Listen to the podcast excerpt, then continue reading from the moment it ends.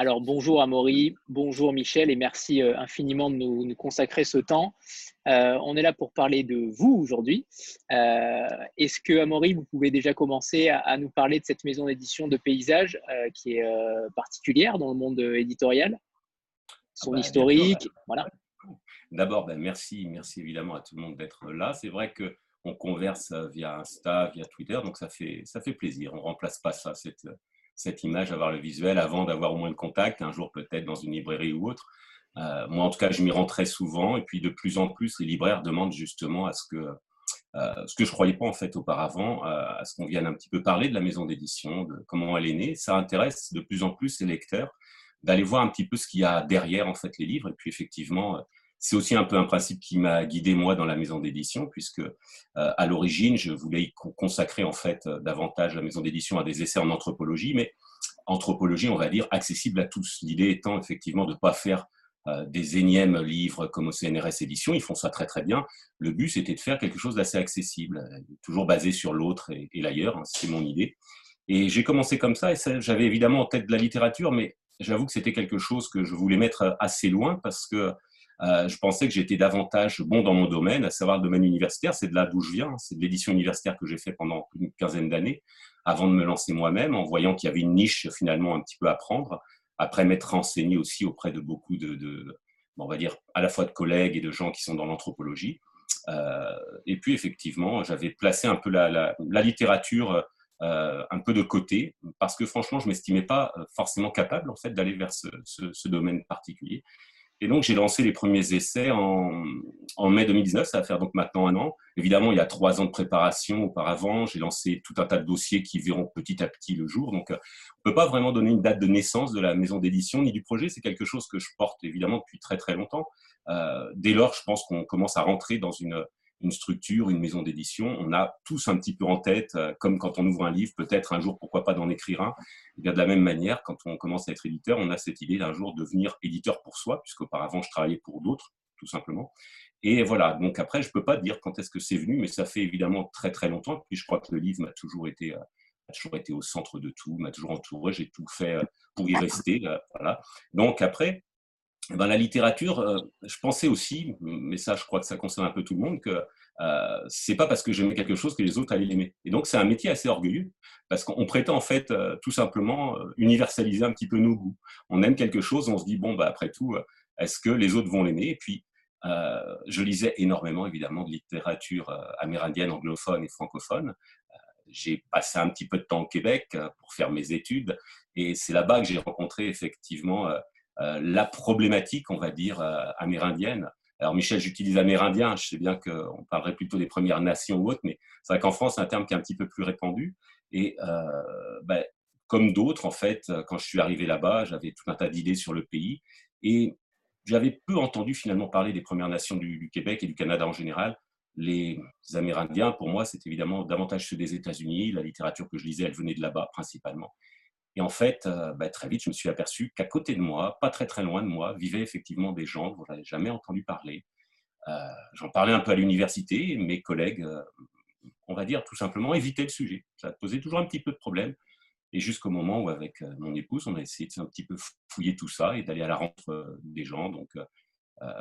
Près de Québec, c'était Wendake. Hein, c'était, c'est une réserve qui était assez facilement accessible. Et puis, je pense qu'elle n'est pas à l'image de toutes les autres, évidemment. Mais c'est comme ça qu'on s'est intéressé à ça. Mais voilà, et puis, en fait, l'opportunité est venue, effectivement, de, se lancer dans Amoun. J'avais une euh, petite librairie numérique qui a cessé d'exister maintenant il y, a, il y, a, presque deux ans, faute de, faute de clientèle. Et un jour, j'étais tombé sur Amoun en version euh, québécoise et impossible de le vendre en France. Il n'y avait pas de droit de diffusion. Et ça m'est resté dans la tête. Et quand j'ai eu l'opportunité, effectivement, de me lancer dans la littérature, euh, j'ai voulu commencer par ça, parce que j'avais été très, très touché par les, les nouvelles et euh, effectivement, euh, j'avais lu en partie la, nouvelle de, Naomi Fontaine. Peut-être que mon premier livre, d'ailleurs, que j'ai lu, c'était d'elle. Hein, c'était Kwetsipan, c'était son premier. Et c'est là que moi, je suis vraiment tombé dedans. Et donc ensuite à Moon, et voilà comment c'est venu. J'ai fait une, fait une lettre assez naïve à notre éditeur, l'éditeur évidemment à Montréal, me disant bon voilà, j'ai très peu de moyens, je lance cette petite structure, mais j'ai beaucoup d'ambition à savoir faire connaître la littérature amérindienne en Europe. Je pense qu'elle est extrêmement riche. Et euh, le, bah, tout simplement, je pense que cette, euh, ce projet a, a plu. Ils ont accordé la confiance et nous, on a travaillé dur avec effectivement, et Michel et l'artiste qui a bien voulu aussi faire la couverture, et puis la maquettiste et tout ça pour faire paraître ça et commencer cette collection-là. Donc voilà un petit peu, euh, de façon générale, comment je brosse le, voilà, pour brosser un petit peu les, dans les grands traits la, naissance des éditions des paysages.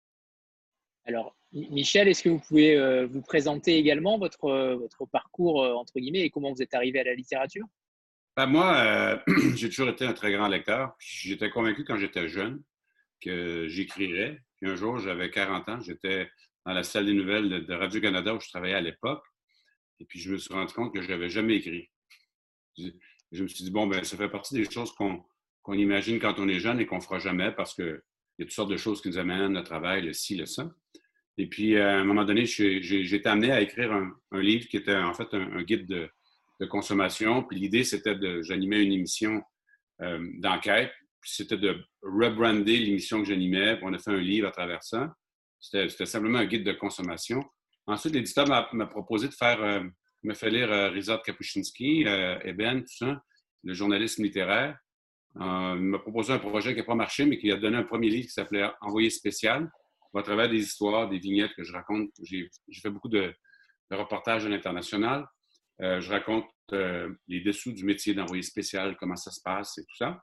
ensuite, j'ai eu l'idée d'un premier roman. Alors, le roman se passait en Haïti pendant la crise euh, en 2004, au moment où Jean-Bertrand Aristide a quitté le pouvoir.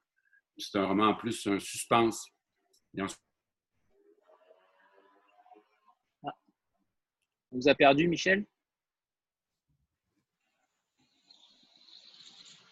Oui, je crois qu'on l'a perdu. Ouais. Un caribou est-il passé par là? Là, pour le coup, c'est en suspense. Hein. oui. Alors, Amaury, on, va revenir sur, votre, euh, sur votre maison d'édition. Euh, déjà, euh, combien avez-vous publié de romans ou de nouvelles depuis le mhm. début ben, En fait, c'est Coucou, mais le, Coucou, mais le deuxième. Euh, tout simplement, c'était Amoun en fait qui était le, premier recueil. Alors, euh, et d'ailleurs, bah, ça me permet d'en parler. Effectivement, euh, je pense que l'erreur du, on va dire, de l'éditeur débutant, c'est en France, c'est par exemple d'avoir mis sur la couverture nouvelle. Ça effraie énormément les libraires, ça a effrayé beaucoup de monde. au lieu de parler de cours, de cours brefs, de brefs récits, de choses comme ça. Ah, tiens, Michel est revenu. Et donc, euh, en fait, j'ai commencé par ça et finalement, coucou, mais juste le, deuxième. Alors évidemment, d'une série que j'espère assez nombreuse, puisque j'ai déjà euh, pris les droits pour euh, d'autres romans, mais effectivement, c'est tout simplement le coucou, mais tout simplement le deuxième, deuxième que je publie. En termes. Et puis les essais, bah, j'en ai déjà publié deux. Il y en a un, trois, le 26 juin et un autre apparaître en septembre. Là, on est davantage, on va dire, dans de l'anthropologie un petit peu tout public, mais on est dans la dans la catégorie de l'essai, pas de la littérature. Michel, vous voulez bien reprendre? Oui, excusez-moi, hein, transatlantique, j'imagine que la ligne Internet. Alors, je disais, j'ai. Ah non Aïe, aïe, aïe. bon, Les, les, aléas du direct. Ouais, Zoom a un problème avec Michel, c'est pas possible. Ouais, j'ai l'impression. Euh, donc, Amaury, vous pouvez, euh, vous pouvez reprendre sur, le, sur ce qui euh, va paraître. Est-ce que vous pouvez nous en dire un peu plus? Oui, bien sûr, même si, même si je suppose que beaucoup, beaucoup viennent ici aussi pour la, pour la littérature, mais pour moi, c'est vraiment les, les finalement les, les, deux versants d'une même montagne, quelque part, puisque l'idée, quand même, toujours derrière, c'est d'aller à la, aller à la rencontre de l'autre, aller à la rencontre de l'ailleurs, que ce soit dans un cadre un petit peu plus, on va dire, euh, bah oui, universitaire, euh, ou que ce soit dans un cadre des littératures de, de, la fiction, tout simplement. Mais euh, dans, les, dans, tous les cas, dans tous les cas, il s'agit effectivement de rendre un peu accessible ce, savoir-là. Alors le prochain qui paraît, c'est un, un, essai très court, hein, il fait une centaine de pages, donc on est très très loin des grosses sommes justement qu'on publie dans les maisons d'édition universitaires classiques. Ça s'appelle Faut que ça teigne, écologie, religion et sacrifice. Et ça parle, c'est parti d'une idée toute simple d'un anthropologue de, Brest euh, qui avait un jour été dans sa, tout simplement dans sa boucherie, qui voit en face de lui son boucher, évidemment, une tête de chameau empaillé, à côté un crucifix. Et il s'est demandé à un moment donné, euh, est-ce que par hasard les, les têtes empaillées qu'on voit partout, qui aujourd'hui ressurgissent aussi dans les magazines de mode, euh, va dire tout ce qui est les restes animaux, les restes naturalisés.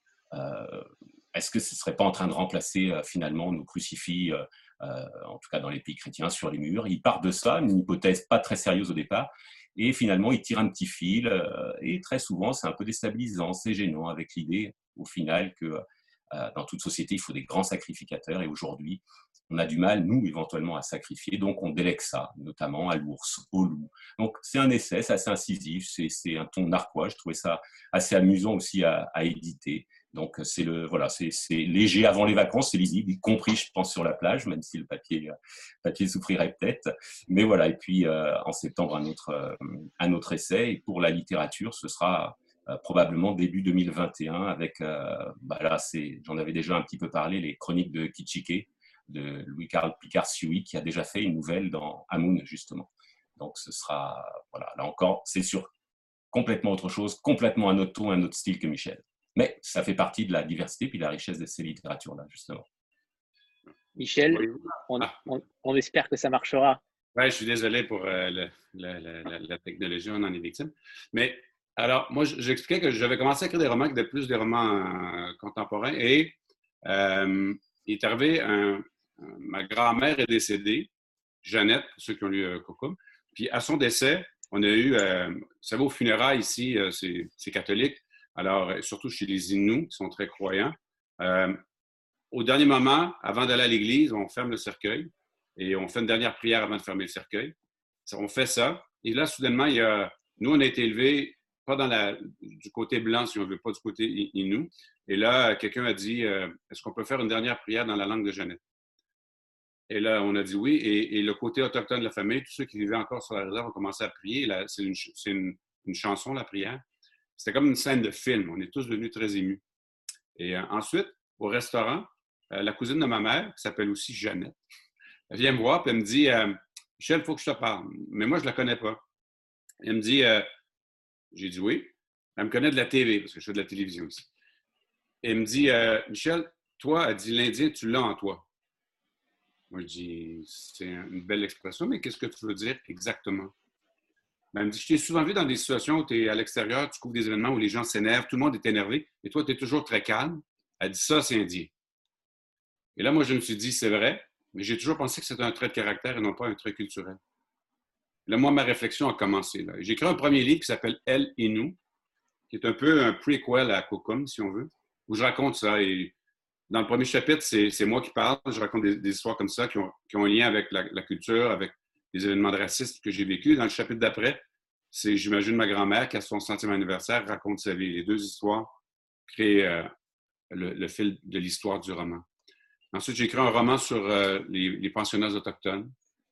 Puis ensuite, j'ai écrit un roman qui est autre chose, qui se passe pendant au Sri Lanka, qui s'appelle Tsunami. Et le livre Kokum, je l'avais dans ma tête depuis longtemps. Et euh, j'osais pas l'écrire parce que, je sais pas, je sentais une responsabilité. Puis moi, j'ai, de ma nature, ça ne paraît pas nécessairement, mais je suis quelqu'un d'assez pudique. Et donc, d'utiliser ma famille, moi, mes choses, c'était pas quelque chose que j'aime tant faire que ça.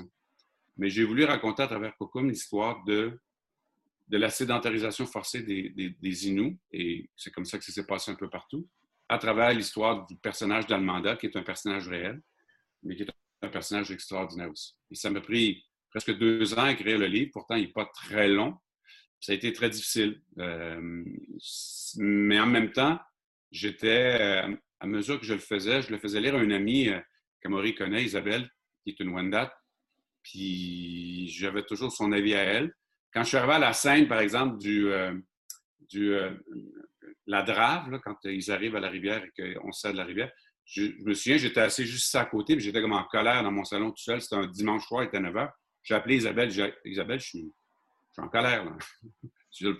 Puis elle m'avait dit, ben, c'est normal, on l'est tous un peu comme ça. Alors, je me suis rendu compte aussi qu'en racontant cette histoire-là, c'était une histoire que beaucoup d'Autochtones euh, savaient ou ne savaient pas, mais que peu disaient. Alors, je me sentais un peu de responsabilité, si on peut dire. Alors, j'ai beaucoup travaillé sur ce livre-là. Euh, et quand il est sorti, euh, j'avais peur de voir la réaction. Parce que je me disais, bon, est-ce que les gens vont penser que c'est une histoire un peu, je sais pas, mal de rose et tout ça, alors que dans le fond, le propos était très dur, mais la voix de Almanda, volontairement, elle est, douce. Parce que c'est comme ça, les unis. Je veux dire, ce pas des gens qui crient, qui hurlent. C'est une résilience tranquille, si je peux dire. Et j'ai été content de voir que ça a été bien reçu chez nous et ensuite, encore plus, de voir que c'est quand même bien reçu euh, à l'extérieur du Québec aussi. Là, je me rendais compte en réalité que le propos est un propos universel. Si tu pars d'un élément qui est familial pour raconter quelque chose qui est attribué, pour raconter quelque chose qui rejoint, qui est un sujet universel. Et euh, c'est la force de la littérature, je pense, mais en même temps, moi, c'est ce qui me fait le plus plaisir dans, ce alors, alors, justement, est-ce que, est que l'un de vous deux peut euh, au moins éclaircir déjà le point? Peut-être que certains n'ont pas, pas lu le livre encore, donc, euh, mais éclaircir le point de cette communauté Inu.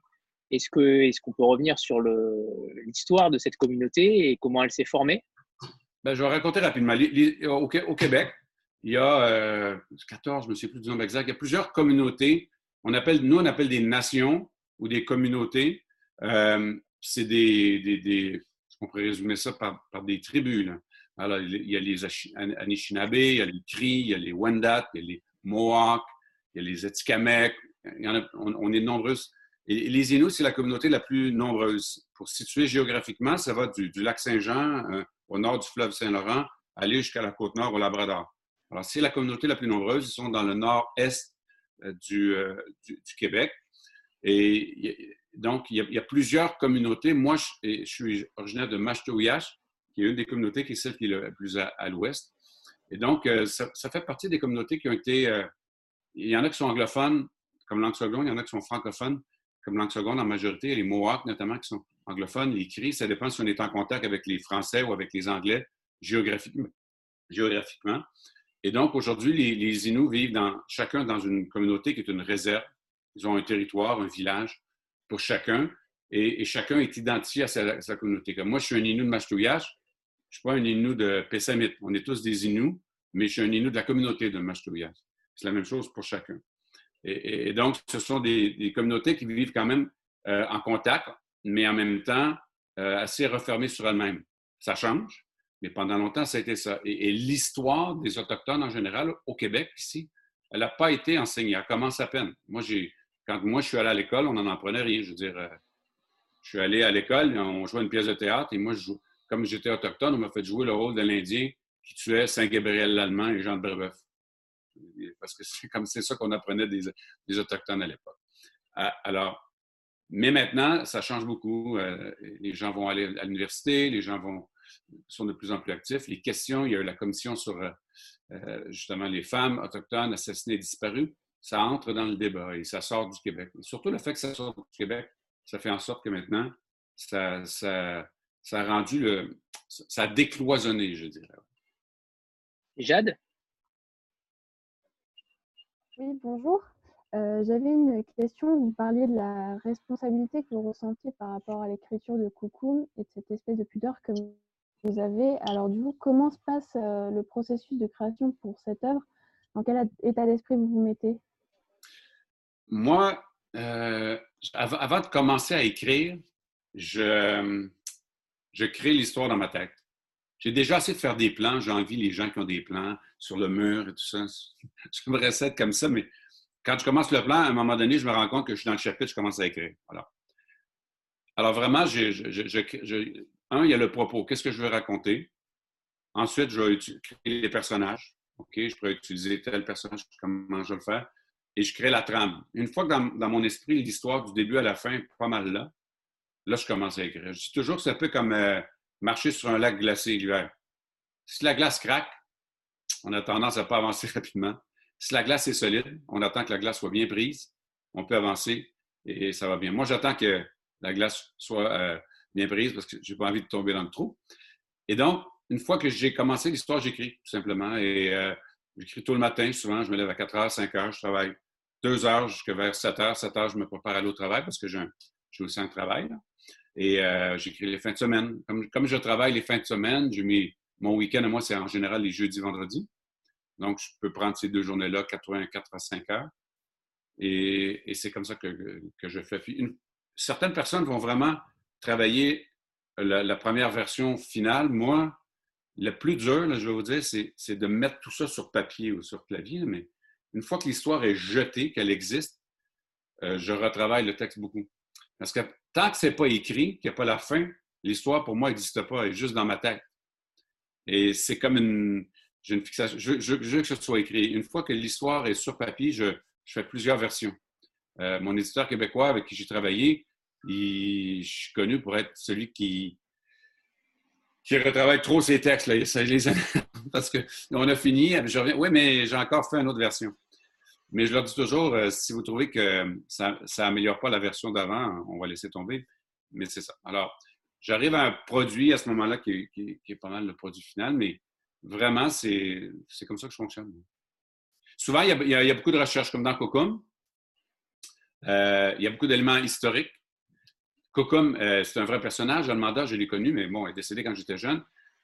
Alors, j'ai beaucoup parlé avec des gens dans la famille qui me racontent un peu des histoires pour ceux qui ont lu le, roman, le, chapitre avec, euh, où elle va voir le premier ministre à Québec, mais c'est Almanda qui l'a raconté à ma cousine Linda, qui est la plus vieille euh, de mes cousines, qui elle l'a connu encore davantage que moi. J'ai repris cette histoire-là que Linda, ma cousine, m'a racontée. Je l'ai inclus dans, dans, le reportage.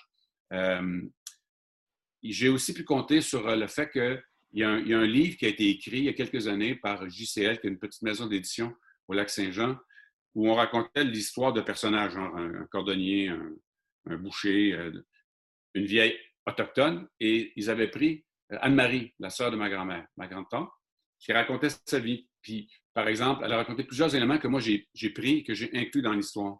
La scène, par exemple, de la drave, pour ceux qui ont lu le roman, Anne-Marie l'a raconté, c'était elle. C'est pas exactement comme ça dans le roman, mais moi, des éléments comme ça, je l'ai inclus dans l'histoire. Je n'hésite pas Je n'ai pas la prétention de faire. Moi, j'ai une formation d'historien, j'ai étudié en histoire mais je n'ai pas la prétention de faire des livres ou des romans historiques.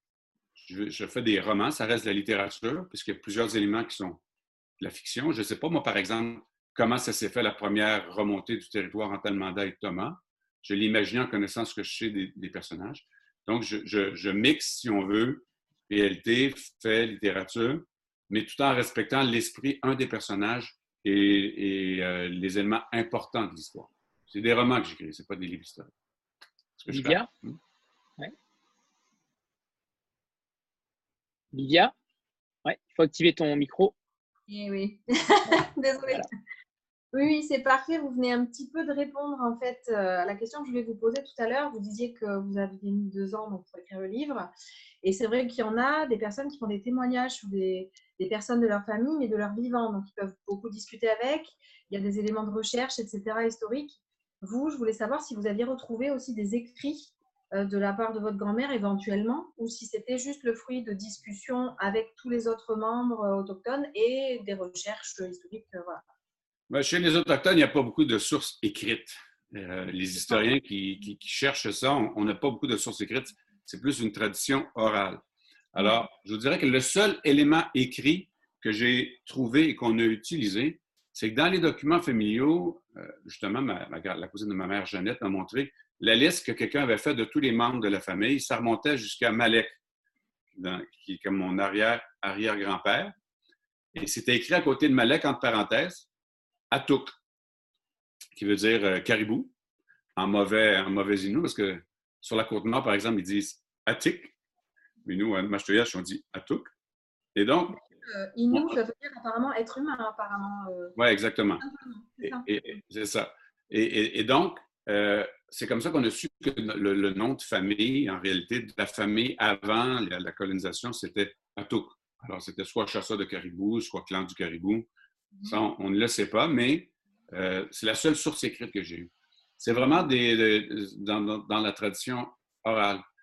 Et pour vous dire, quand les gens de la génération de ma grand-mère ont commencé à arriver à un âge où ils décédaient, dans la communauté Machtovia, ce qu'ils ont fait, c'est qu'ils ont euh, recueilli les témoignages oraux, soit vidéo, soit audio, de tous les anciens. Parce que c'était eux qui étaient la mémoire de la communauté, ils allaient mourir, donc on ne voulait pas perdre ça. Et on a tout mis ça dans un gros livre qui est écrit par la communauté, qui n'a pas été vendu au grand public, mais qui a été distribué, vendu aux gens, aux gens de la communauté. Et moi, j'ai pris plein d'éléments dans ça. Ça, c'est comme ma Bible à moi. La scène, par exemple, de la nourriture des neiges, le sirop d'érable qu'on fait, j'ai vraiment de la vie de tous les jours, campement là-dedans. Tous ces éléments-là ont été, ont, été, mis dans ce livre-là, qui est un, genre d'encyclopédie de la vie des Inuits. C'est pas super bien écrit, mais c'est vraiment une mine de renseignements. Ce sont les seules sources euh, écrites sur lesquelles j'ai pu compter. Et je vous dirais que c'est une des raisons aussi pour lesquelles je voulais écrire ce livre-là. C'est que nous, notre histoire, elle existe nulle part. Elle n'est pas dans les livres parce qu'on n'écrivait pas. Elle n'est pas enseignée. Elle est juste entre nous, ce qu'on en raconte. Et je voulais pouvoir la mettre sur un livre. À partir du moment où elle est sur un livre, un papier, elle existe. On ne peut pas l'ignorer. C'est la vie. Séverine Merci. Oui, bonjour. Euh, je m'intéresse depuis bon, quelques années aux Premières Nations et j'ai l'impression, alors voilà, ça je c'est juste une impression, qu'on est de plus en plus nombreux euh, à s'intéresser euh, à cette histoire, à ces problématiques. donc, est-ce que vous ressentez aussi cet intérêt ou, Et si oui, d'après vous, comment on l'explique? Ben, c'est très intéressant ce que vous dites parce que c'est vrai, vraiment vrai. Moi, une de mes grandes frustrations, c'est que pendant des années, une phrase que j'ai entendue souvent, c'est Michel, les histoires d'Indiens, ça n'intéresse personne. Les patrons m'ont dit ça plusieurs fois. La dernière fois, je me souviens encore une fois, c'était il y a cinq ans, je voulais faire un reportage et puis ça, concernait des jeunes Atikamekw. Mon patron Michel, les histoires d'Indiens, ça n'intéresse personne. Puis ça, ça, a été vrai jusqu'à récemment. Quand j'ai écrit, moi, Le vent en parle encore sur les pensionnats autochtones, c'était avant, j'ai commencé à l'écrire avant la, Commission Vérité et Réconciliation.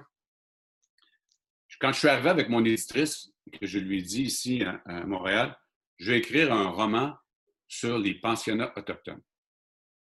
Je ne pense pas que sur le coup, elle était vraiment, vraiment, vraiment emballée.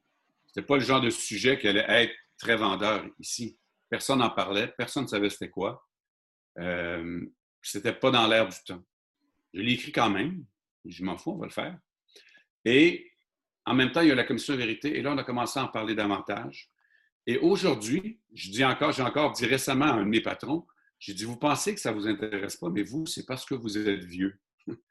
les jeunes ici au Québec, ça, les intéresse beaucoup. Les milléniaux, ce sont des sujets qui les intéressent beaucoup. Et ça intéresse aussi les gens à l'extérieur du Québec aussi. Parce que les gens ne savaient pas non plus ce qui se passait. C'est ça qui s'est passé. Parce que les gens à l'extérieur du Québec n'étaient pas au courant non plus. L'histoire n'était nulle part.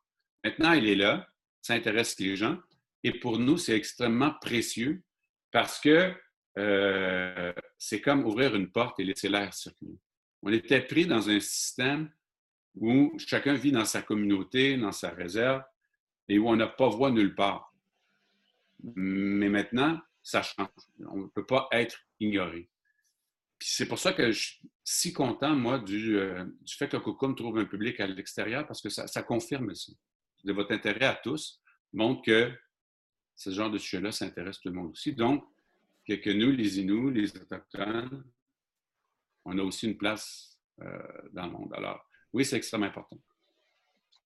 Alors, avant que Stéphanie ne pose sa question, euh, ça va bientôt se terminer, mais évidemment, on revient juste après, donc il suffit de se reconnecter. Hein. D'ici cinq minutes, ça va couper, mais on se reconnecte et on sera tous euh, là à nouveau. Stéphanie, à toi. Oui, bonjour. Alors, je suis vraiment contente, Michel et Amaury, de vous rencontrer enfin, parce qu'on a beaucoup discuté euh, sur Instagram. Et donc, vous voir vraiment, ça me fait très plaisir, d'autant plus que ce livre-là, cet hiver, il m'a c'était un peu comme un rayon de soleil euh, et je me suis beaucoup attachée au personnage d'Almanda. Donc, euh, je suis vraiment contente de vous voir. Alors, j'avais une question, euh, enfin, j'ai une question, je vais laisser les autres aussi en poser. mais d'abord, une question pour Michel. en fait, c'est un peu, ce, roman-là, c'est un peu le cas des origines. Et justement, je me demandais ce qu'il vous reste maintenant du monde d'Almanda, en fait, parce qu'il y a beaucoup de choses qui ont disparu. Mais vous, personnellement, euh, est-ce que euh, ce livre-là, c'était pas un peu une tentative ultime de garder quelque chose de ce qui a disparu? Euh, dans, le mot de l'auteur à la fin, justement, je, parle un peu de ça. Et pour moi, ce livre-là, c'est que l'identité autochtone, c'est difficile à expliquer. C'est quelque chose qui est lié au territoire, c'est quelque chose qui est lié à ce qu'on est, c'est quelque chose qui est lié au passé, mais aussi au présent parce que ça continue d'évoluer. Pour moi, qui a pas, qui a, à cause du fait que quand moi, ma, grand-mère s'est mariée, elle est obligée de quitter la réserve, puis qu'on a été, nous, euh, donc, euh, de partir de la réserve. J'ai grandi. Je suis un peu comme quelqu'un qui a toujours grandi euh, avec, euh, en sachant qu'il n'était pas comme les autres, comme le vilain petit canard, qui, qui, qui, qui est jamais exactement dans la même case que les autres, qui sait qu'il y a une part de lui, oui, une part de lui, non. Et, donc, c'est une manière pour moi aussi de me réapproprier qui je suis vraiment, à qui j'appartiens vraiment. Je veux dire, mon père est euh, québécois, euh, ma mère est autochtone, donc il y a une part de moi qui est québécois, mais je me sens, me suis toujours senti plus près de la, partie autochtone, même jeune. Euh, j'ai toujours beaucoup de questions qui, malheureusement, pas toujours eu de réponse. Et, et, pour moi, c'était vraiment une façon aussi de... J'y ai beaucoup réfléchi en écrivant, C'est quoi l'identité? ça tient à quoi être autochtone? C'est quoi la différence? C'est quoi la, différence entre, toi et quelqu'un d'autre? Moi qui ai été élevé euh, en ville, pas en communauté. Et ça a été une manière pour moi, à travers la littérature, de, refaire le voyage inverse, de redescendre la rivière à ma manière et puis de, l'affirmer. Pendant longtemps, je ne l'ai pas dit que j'étais autochtone pour plusieurs raisons. Parce que, un, je ne voulais pas être montré du doigt. Deux, je ne voulais pas qu'un jour quelqu'un dise que dans mon travail, je réussissais parce qu'on m'avait donné une place, parce que j'étais autochtone, parce qu'il y a des programmes pour ça. Mais en même temps, tous mes amis, tous mes proches, j'en ai toujours beaucoup parlé. Et dans les dernières années, j'ai commencé à en parler davantage. Et récemment, euh, j'anime le, bulletin de nouvelles de, fin de semaine. Quand c'était la fête des mères, j'ai fait les remerciements de fête des mères en Innu Et ça a eu un impact incroyable, surtout chez les Autochtones les gens étaient fiers, étaient contents. Je veux dire, euh, des centaines de, messages que j'ai reçus d'Autochtones qui étaient contents d'entendre leur langue dans un bulletin de nouvelles à Montréal national. Et ça, c'était wow. Alors, il y a une manière aussi d'utiliser ça pour imposer encore une fois la présence. Hmm. On est là. Alors, Amaury, je vous ai vu lever la main, mais évidemment, vous, intervenez quand vous le voulez, hein. bien sûr. Hein pas besoin de lever la main. Donc, Amaury, allez-y, allez-y. Avant que ça coupe. Il faut couper, activer le micro. Oui, oui, c'est bon.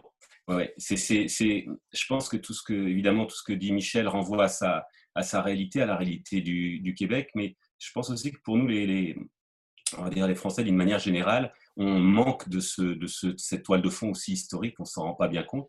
Euh, c'est assez récent tout ça, mais moi, juste pour vous donner une indication, le, le premier roman écrit par un Inuit, par exemple, c'est 1969.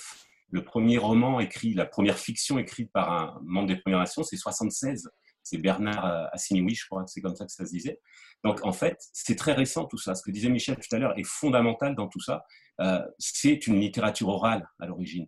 Oui, donc, comme, comme je disais, c'est s'il y a quelque chose aussi à, bah, à comprendre aussi pour nous, c'est que l'écrit, c'est finalement un, un médium de l'ancien colon. Et c'est compliqué aussi au départ, je pense, pour euh, beaucoup de, membres des Premières Nations, beaucoup d'Inuits, de reprendre ce médium-là à leur compte. Euh, il a fallu aussi toute une appropriation, il faut du temps pour ça.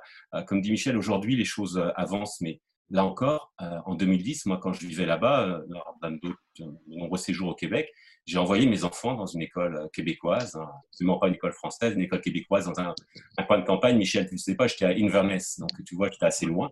Euh, beaucoup de Québécois, beaucoup, mais beaucoup de Québécois me, regardaient avec des grands yeux. Qu'est-ce que j'allais faire là-bas Mais bon, peu importe. J'ai vécu dans le, cliché québécois, euh, près d'un lac, dans une forêt pendant de, voilà, de temps. C'est là-bas que j'ai beaucoup écrit aussi, euh, en tout cas des, choses universitaires, on va dire. Mais peu importe, quand j'ai envoyé mes enfants à l'école, il se trouve que jamais ils ont appris quelque chose ce passé autochtone. c'est rare, pendant l'année, j'ai vu passer une fois quelque chose sur euh, d'ailleurs improprement dit des tipis, par exemple. Voilà, j'étais en fait très très surpris du manque de connaissances ou alors au contraire de l'ignorance volontaire de ce passé-là. Euh, et en plus, le problème, c'est que c'était pas qu'un passé, c'est-à-dire que c'était aussi un présent. Et euh, nous, on le voyait, on l'entendait, et quand on allait parler, on avait déjà connaissance de ce féminicide qui était en, qui était en cours, dont personne parlait. Donc il y a aussi une sorte de... Voilà, au départ, il faut aussi prendre la mesure de tout ça. Euh, je dis pas que c'est nécessaire pour aller vers cette littérature de tout connaître, et au contraire, ce que fait Michel quand il dit j'écris pas un roman historique, c'est mieux parce que la littérature pour moi dit beaucoup plus de choses évidemment que qu'un essai historique. Hein. C'est c'est toujours la différence, je trouve, entre un essai et puis de la littérature, c'est qu'on peut tout dire et qu'on arrive à tout dire, à faire mieux passer souvent cette histoire-là, parce qu'effectivement, là, c'est pas un récit, c'est un roman, comme tu le dis, et surtout, euh, bah, justement, il n'y a pas forcément besoin de connaître cette histoire-là, sauf à passer par, ton roman, par exemple. C'est pour ça, au moins aussi, que je l'ai beaucoup aimé quand je l'ai lu. Euh, là aussi, il faut être très honnête. Euh, au bout de deux heures de lecture des premiers chapitres, j'ai tout de suite écrit à l'agent de Michel pour lui dire moi, je veux publier ça. J'ai tout de suite été pris dans l'histoire et j'avais cette connaissance moi, de la, on va dire tout simplement de l'histoire des Premières Nations.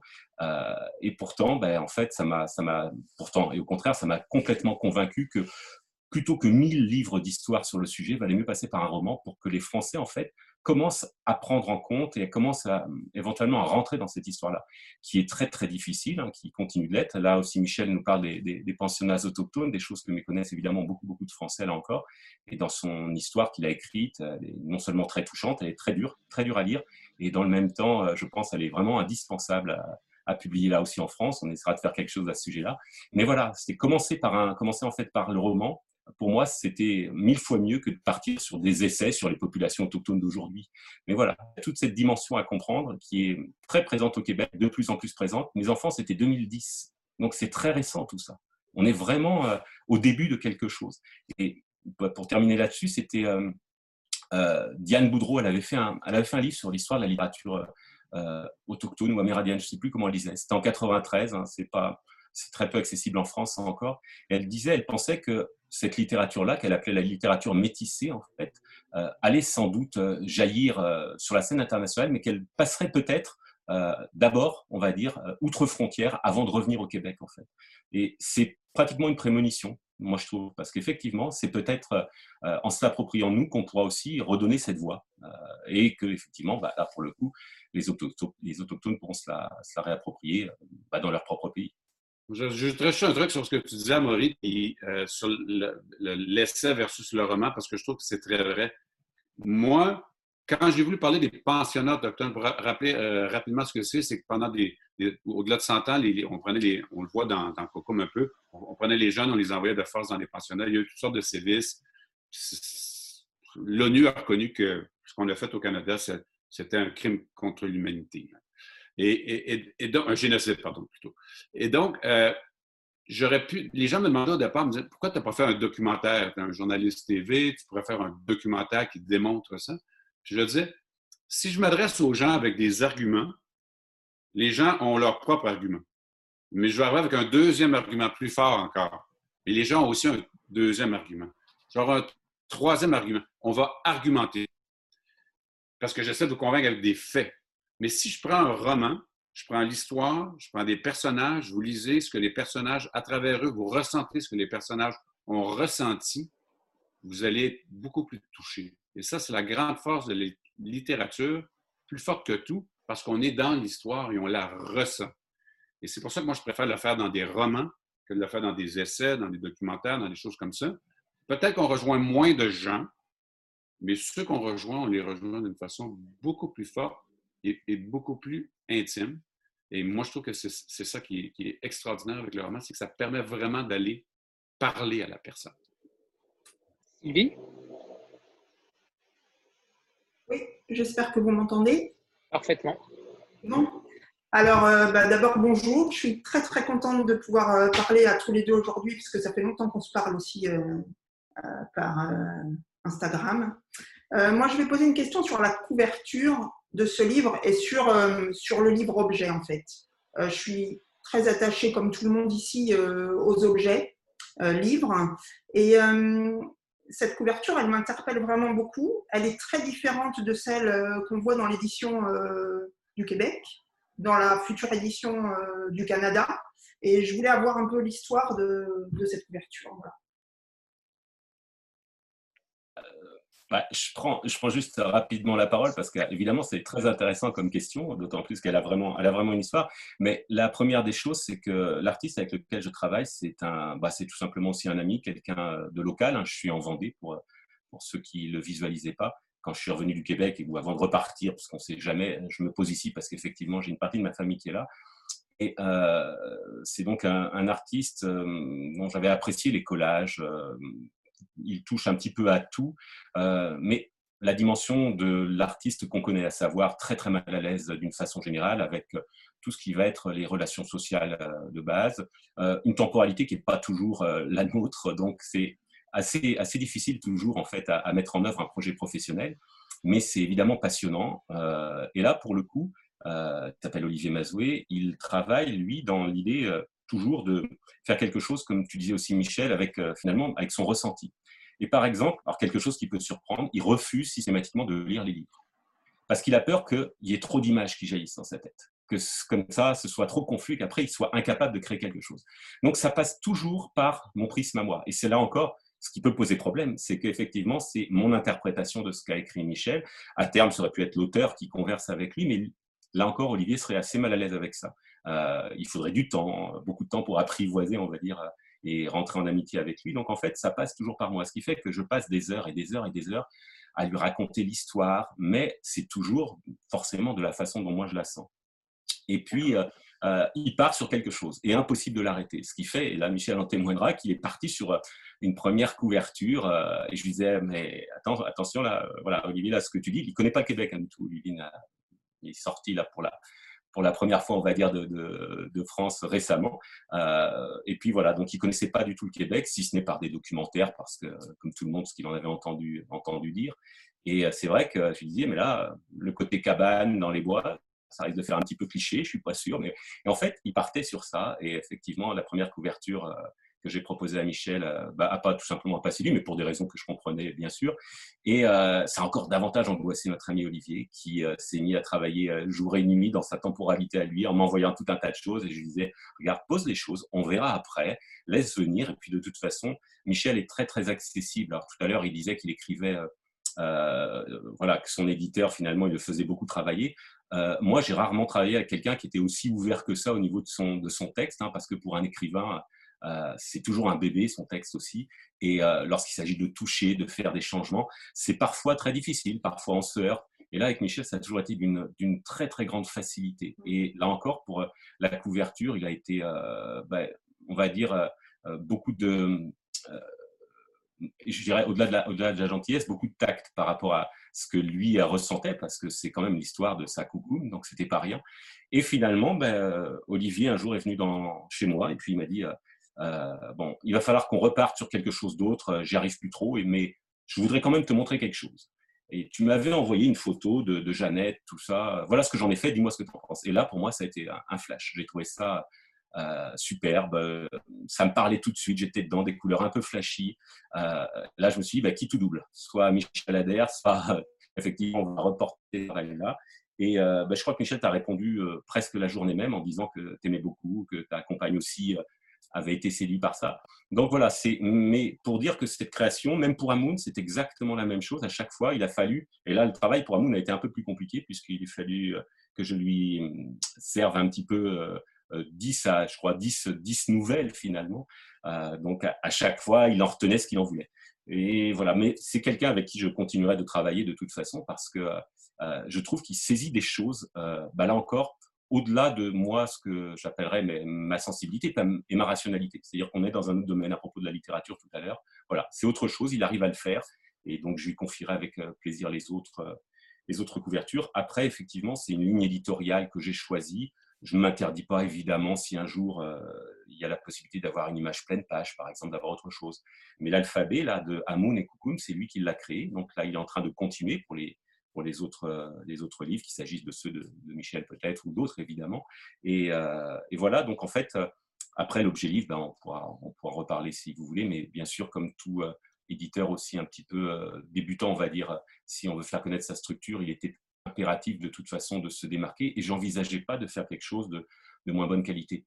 Il faut être tout à fait honnête, ce ne sont pas des livres du tout rentables pour le moment, évidemment, ni non plus, je veux dire, d'un point de vue euh, comptable en général, mais aussi en particulier pour chacun des livres parce que je les investis beaucoup au niveau euh, de la qualité du, papier, du façonnage. Euh, je veux que ce soit fait aussi au niveau local en France. Donc forcément, bah, il y, a, des coûts à tout ça. Mais je tiens aussi à cet objet, quand bien même je lis aussi évidemment en numérique. Hein, c'est toujours à peu près les mêmes lecteurs, on est toujours des gros lecteurs. Mais voilà, donc c'est vrai que ce papier, bah, il a été choisi. Je ne connaissais rien au papier au départ. Il a fallu que je passe pas mal de temps chez les papiers pour comprendre, pour savoir ce qu'on allait me dire. Pareil chez les imprimeurs, pour connaître un petit peu les différences et les différences de façonnage. Donc voilà, et puis c'est aussi quelque chose qui est toujours un peu en progrès, c'est-à-dire que Là, finalement, vous l'avez peut-être remarqué pour ceux qui ont les deux, le papier d'Amoun euh, de couverture, s'il a le même grammage, la, même, euh, la main n'est pas exactement la même, et en fait, on est sur le même papier. Il y en a un qui est un petit peu plus épais, un petit peu plus bouffant que l'autre. Voilà, c'est des recherches, on avance euh, pour aussi mettre en valeur peut-être parfois l'illustration.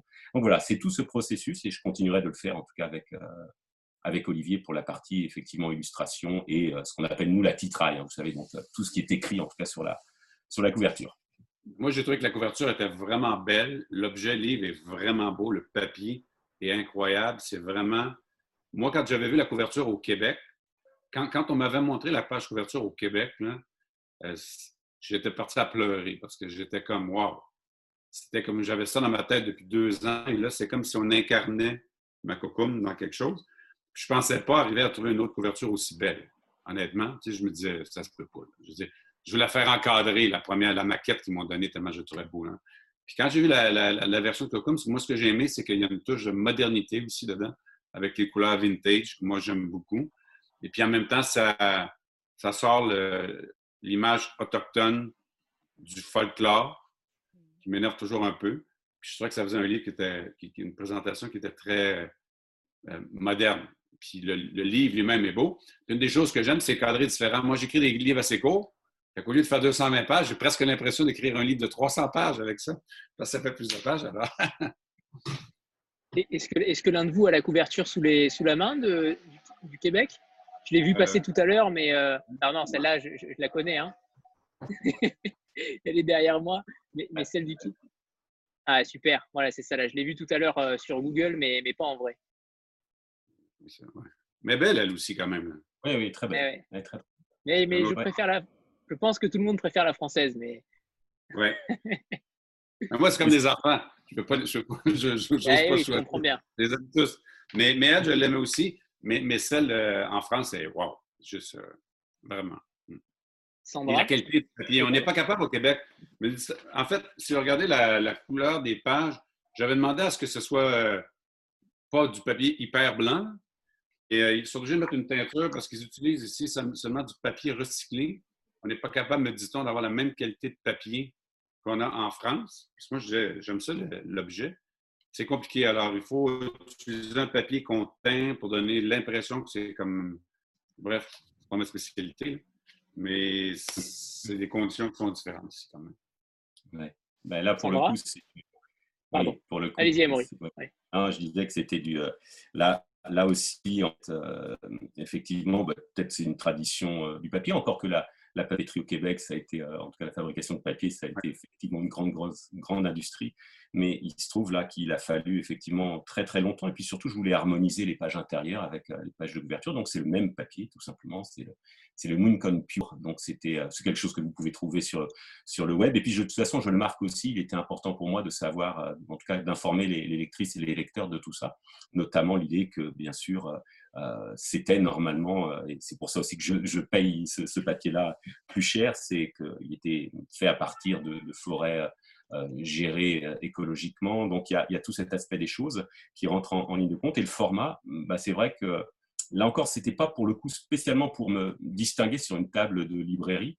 Euh, c'est parce que je trouvais que ça tenait bien en main, tout bêtement, et que ça permettait d'avoir ces marges assez agréables finalement, et que notre doigt empiète pas tout le temps sur le texte. Ça, c'était important, et ça met en valeur ce qu'on appelle le noir en fait dans, l'imprimerie, et ça met vraiment en valeur ces, ces textes-là. Là encore, le choix aussi de la police qui peut évoluer, mais on a mis avec la avec la, maquettiste Marie-Laure Joanneau, énormément de temps à choisir cette police. Enfin, vous pouvez l'imaginer, mais c'est ça aussi qui fait le, grand intérêt, en sachant que euh, ben, ma seule limite, c'est que ça plaise euh, avant tout aussi quand même à l'auteur, mais également à ma maquettiste, qui est très pénible avec ça. Il faut que ça lui plaise, sinon elle m'avait même menacé, si jamais je choisissais une police, de ne pas se mettre sur le, ne pas mentionner son nom sur la, sur la couverture. Donc, donc, en fait, le but, il faut que ça contente tout le monde. Euh, avant même, évidemment, d'aller contenter le lecteur ou la lectrice, euh, on travaille pour ce petit monde-là, mais j'ai toujours en tête, euh, bien sûr, cette idée qu'on est au début de quelque chose, au début d'un catalogue, et donc il faut essayer de se tenir à cette qualité-là, et puis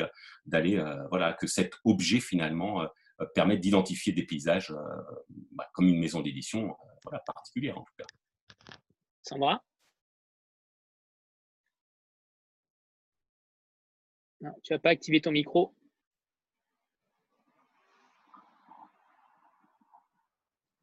Désolée, je ne voulais pas. Euh, euh, oui, avant de poser ma question, merci pour cette précision sur le papier. Euh, petit clin d'œil à Tel qui n'a pas pu se reconnecter, donc j'en profite. question à Michel. si vous deviez faire la synthèse de ce qui reste de la communauté Inou, vous diriez qu'il reste quoi aujourd'hui? Ben, il reste beaucoup encore quand même. Je veux dire, les gens sont là, les, euh, euh, les, les, communautés sont, sont, quand même dynamiques, même si les problèmes sociaux sont réels aussi dans les euh, communautés. il y a la question du territoire qui n'a jamais été réglée avec les Inuits entre le gouvernement et les Inuits, ah, c'est-à-dire que on n'a jamais cédé les droits des territoires et, le Canada est construit sur ces territoires-là. Il y a des négociations que les gouvernements font durer depuis des années pour pouvoir continuer de développer sans s'occuper des Autochtones. Mais un jour, ça, va se régler.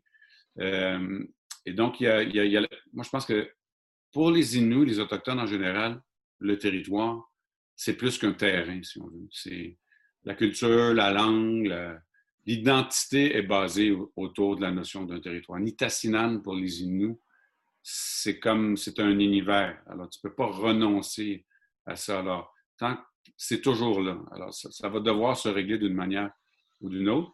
Sinon, euh, oui, les problèmes sont, ça varie selon les communautés. Il y a des communautés, il y a beaucoup de problèmes de violence, d'alcoolisme, etc. Il y a des communautés où ça va mieux.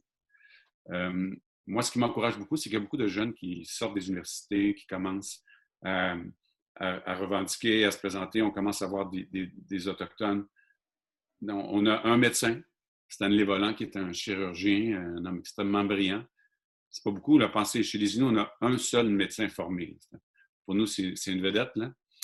Euh, et euh, on a quelques personnes qui commencent à arriver dans des postes importants. Alors, ça commence à bouger. Moi, je pense que je, suis de ceux qui sont plutôt optimistes pour l'avenir. Est-ce que, vous... Est-ce que vous pensez que euh, votre roman peut euh, avoir une résonance politique, justement? Ben, je vous confie que quand j'ai écrit le roman, c'est la première fois de ma vie que je fais ça, mais je l'ai envoyé au premier ministre. Puis je l'ai envoyé à, la mairesse de Montréal. Et euh, je l'ai envoyé au premier ministre Legault, ici, le premier ministre du Québec. La raison pour laquelle je lui envoyais, c'est que je me disais que ce serait bon que le premier ministre, qui n'a jamais été particulièrement sensible aux questions autochtones, le livre. Le premier ministre a-t-il déjà lu? Oui, non, il lit beaucoup, le premier ministre, nous, quand même. Il, met sur Twitter ses, lectures et tout ça. Il avait déjà commenté un de mes romans qu'il avait lu, sans que je lui envoie. Puis là, il l'a lu, il a beaucoup aimé, puis il a trouvé que ça l'avait touché. La mairesse de Montréal aussi m'a écrit un beau mot, me disant qu'elle l'avait lu, etc. Alors, je, pense qu'à à Cocum, à l'échelle d'un roman qui rejoint jamais des grands auditoires, c'est juste une pierre. Alors, ça en prend plusieurs. Il y a moi, il y en aura d'autres. Mais je pense que toutes les personnes qui l'ont lu voient les choses différemment. Aucun engagement politique n'a été pris pour l'instant. Non, mais ça, ça va être euh, l'engagement politique ici entre ce que les politiciens disent qu'ils vont faire et comment ça va se faire. Je veux dire, euh, le premier du Canada s'est excusé, euh, mais de façon concrète, on a encore vu récemment, il y a une crise politique avec les Autochtones avant la pandémie. Ici, il y a des, des, des passages de train qui ont été bloqués. Et là, tout de suite, on a vu qu'il y avait quand même auprès de la population une certaine impatience. il y a des gens qui n'acceptent pas ça. Alors, il y a beaucoup de chemin. On n'est pas encore rendu à, régler tous les problèmes. On est à peine à commencer à, être capable d'ouvrir les portes. Il y a encore beaucoup de chemin avant que politiquement les choses se règlent. Je pense que ça va se régler de mon vivant, moi d'ailleurs. OK. Manon, tu as un passe droit. C'est le, le joker. Bon, bah, bonjour à tous les deux. Déjà, moi aussi, je suis très contente de vous avoir euh, aujourd'hui parce que bah, j'ai adoré euh, cette lecture. On est parlé autour de moi. Je, vais bassiné tout le monde euh, avec cette lecture et voilà, la découverte de cette communauté. moi, j'avais une, première question et une requête après. la première question, ça rejoint un peu ce que avait demandé en fait Sandra, mais justement, c'était l'accueil, Michel, du livre au sein de votre famille. Mmh. au sein aussi des, de vos lecteurs québécois ou, lecteurs de la communauté, quel a, quel a été le retour et ma requête après, ça serait que vous nous lisiez en Inou le petit extrait de Joséphine Bacon, si c'est possible. Oui, mais je ne parle pas l'Inou Aymon, mais je peux vous le lire un peu quand même. Mais je vous dire, dans ma famille à moi, quand on a lancé Amoun, je ne fais jamais de lancement euh, de, mes romans, moi, ici au Québec, mais quand on a, euh, Amoun est paru, j'ai fait un lancement à Machouillas. C'est à 5 heures de route d'où j'habite. Moi, je suis à Saint-Mathias-sur-Richelieu. Je suis à 30 km de Montréal, un petit village. Et euh, je suis à Machouillas, c'est 5 heures de voiture. Lac Saint-Jean, c'est quand même loin. Mais j'ai tenu à faire le, le lancement là-bas. On a fait ça au musée. J'ai été très touché parce que là, c'est la communauté qui a pris en charge le lancement. C'est le musée qui l'a organisé, les gens, le chef est venu. Euh, il y avait euh, au-delà de 100 personnes dans, le musée, c'était plein. Euh, et on faisait ça un mercredi soir, je pense. donc, en plein milieu de semaine. Et ça a été très, très, très émouvant parce que beaucoup des gens de ma famille, comme ma mère, mes tantes, tout ça, ne vont pas souvent à Machtougache. Et ça les a ramenés. Ils ont revu leur cousine. Tout le, encore une fois, le côté blanc, le côté autochtone, c'est comme, c'est comme retrouver. En même temps, euh, mes tantes, euh, à part ma mère, mes tantes, m'en parlent pas beaucoup. c'est comme toujours cette espèce de. Ils sont contents. Ouais, ouais. c'est ça, je pense. Et euh, ma mère n'aime pas beaucoup que j'écrive sur les sujets autochtones parce qu'elle, c'est lié à, la honte quand elle était jeune. Il, se faisait, il était victime de racisme parce qu'il était autochtone qui vivaient en, milieu alloctone. Mais dans la communauté autochtone en général, le livre a été super bien reçu. Et ça, c'est important pour moi. Euh, j'ai eu plein de commentaires de gens qui l'ont lu, qui étaient contents que ça se sache parce que c'était aussi leur histoire. Alors, les gens se reconnaissent à travers ça. J'ai été très touché d'apprendre qu'à qui est une communauté euh, sur la côte nord, euh, je suis jamais allé. Ils ont mis dans le corridor, quelqu'un m'a envoyé des photos un, genre d'armoire avec mes livres, Michel Jean, auteur autochtone, auteur Innu, comme une fierté dans la communauté Innu que ça existe. ça, le montre, ça montre que ça, se peut. Un jeune peut penser écrire des livres à Pessamit parce qu'il y en a déjà qui, existent. Et euh, au Québec, le livre a été euh, super bien reçu. Je veux dire, on a eu juste des, du bois, juste des, bonnes critiques. Euh, les ventes ici ont été relativement bonnes. On a réimprimé trois ou quatre fois, je ne sais pas en, chiffre total comment on est, mais le livre a eu juste des bonnes critiques et surtout, le livre a été compris pour ce qu'il était. Moi, c'est ça qui me le, le plus important pour moi. C'était pas tellement que les. Oui, les gens aiment, là, tu veux, mais j'espérais que les gens comprennent ce que j'essaie de dire. Et ça, ça, a assez bien marché euh, ici au Québec aussi. Alors, euh, moi, je dis toujours que ma, ma veille sur Cocum. Puis c'est pas une blague, c'est un fait. Euh, et, j'y crois. Et je pense que pour l'instant, euh, même, même, si le livre est déjà sorti ici depuis un certain temps, il continue encore de trouver des lecteurs, on continue d'en parler. Donc, petit à petit, c'est comme il fait sa place encore aujourd'hui. Mais mon éditrice québécoise dit que c'est un livre de fond. Il roule tout le temps un peu. Et ça, c'est. Euh, à Maurice, c'est important, ça. Un livre de fond. On veut ça. Ça veut, peut-être dire un livre de poche à venir, euh, Maury Évidemment que j'exclus rien, mais euh, c'est un livre de fond et c'est une locomotive pour moi aussi, parce que pour l'instant, je n'ai pas de chiffres, euh, j'ai pas des chiffres de vente, mais du fait même qu'il soit finalement finaliste hein, du prix littéraire France-Québec 2020, qui sera remis, annoncé en octobre et remis en novembre, eh ben, en fait, ça a permis d'attirer l'attention de beaucoup de libraires. Et il y a des libraires qui sont tombés vraiment fans de ce livre-là, donc c'est très bien. On a commandé en, en, bonne quantité. Alors, effectivement, il y a eu entre les deux le confinement, mais par chance, on l'a lancé un petit peu avant.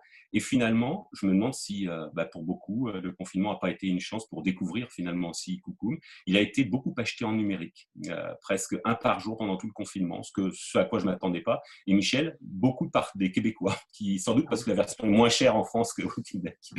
Et c'était aussi une, volonté de ma part, justement, de, faire en sorte qu'il soit assez facilement accessible. Mais, en tous les cas, le fait qu'il soit aimé par les libraires, moi, je trouve que c'est une des choses qui m'a le plus fait plaisir aussi. Parce que les libraires, c'est des lecteurs, c'est des, des, grands lecteurs aussi. Et que j'ai vu plusieurs recommandations de libraires français, belges, suisses moi, je à chaque fois, j'ai encore vu hier, il y en avait deux. Ça, wow, tu sais, parce que c'est comme aussi une reconnaissance. Oui, oui, le prix France-Québec, je suis content. Mais le fait que les libraires le recommandent, c'est aussi une reconnaissance de la base. C'est mm. la même chose que comme sur Instagram, tous, vous tous qui en avez parlé, c'est comme un élément, moi, que j'ai trouvé vraiment important pour le lire. Ça, me montrait qu'on n'était pas tout seul. Il était, possible, même si moi, je suis loin, Amaury est un, euh, un guerrier qui, qui, mm. mène son combat. On n'a pas les moyens des grosses machines, mais on était capable de trouver des gens qui ont parlé du livre, nous ont parlé, de créer euh, un, réseau de gens, de contacts, etc., qui n'existait peut-être pas il y a, il y a, 10-15 ans. Mais et les libraires et Instagram, pour moi, ça a été un, plus, en tout cas, je trouve. Puis... Ben, oui, puis alors moi, après, je suis. Euh, euh, ben, je, je, pratiquais, je pratiquais Instagram à titre personnel et surtout euh, au départ, euh, évidemment, comme tout papa, pour suivre un petit peu mes enfants, ce qu'ils faisaient dessus. Et en fait, euh, là, j'ai été très surpris et à la fois assez apeuré dès que, dès que je relançais ou je regardais mes notifications, évidemment, de savoir comment le livre était reçu ou pas. Mais en tout cas, ce qui m'étonne, c'est qu'à chaque fois, à travers les commentaires là, des uns et des autres, je redécouvre mais c'est c'est pas c'est pas une blague. Je redécouvre le livre à travers vos yeux là. C'est toujours surprenant, une dimension qui m'avait échappé, quelque chose. Et on s'y replonge avec plaisir. Alors là, bah, voilà, c'est en tant que plutôt là en tant que lecteur. Donc effectivement, je pense que Instagram pour ça c'est un, sacré levier, c'est très très intéressant. Et puis il y a forcément des fois aussi des, des commentaires euh, qui nous touchent euh, plus que d'autres. Mais cela étant, euh, c'est vraiment dans l'ensemble, moi je suis très surpris de la, en fait, de la qualité des, des lecteurs, des lectrices. C'est vraiment, c'est vraiment très très étonnant. En tout cas, après pour l'auteur, j'imagine que ça, ça fait aussi plaisir et que ça le renvoie des choses. Mais pour, pour l'éditeur que je suis, j'avais l'impression d'être bien immergé dedans. On avait quand même beaucoup échangé avec Michel aussi par, par écrit. Et voilà, à chaque fois, c'est, il y a des choses nouvelles que ce soit quelqu'un comme une prof de français qui nous a fait un, compte rendu, j'ai plein de dimensions que, que je n'imaginais pas. Peut-être même Michel, tu n'imaginais pas qu'il y avait des choses comme ça que toi tu avais écrit. Et puis après, parfois, juste en une ou deux lignes, euh, quelqu'un parmi vous écrit quelque chose et ça, ça saisit. Donc, ça nous pousse aussi à continuer ça, évidemment. Euh, moi, j'espère bien continuer de le faire avec, euh, évidemment, avec Michel, avec d'autres, avec d'autres auteurs. C'est bien cette idée de, de pierre, finalement, qu'on met petit à petit. Après, l'idée, moi, je pense qu'écrire, ben, forcément, c'est transmettre des connaissances et dénoncer en ce sens-là, c'est forcément un geste politique toujours, quoi qu'il en soit. Euh, quand bien même c'est de la fiction. Mais bon, voilà. Donc on va continuer, en tout cas, oui, bien sûr, cette, cette politique-là, on va la continuer. Joali?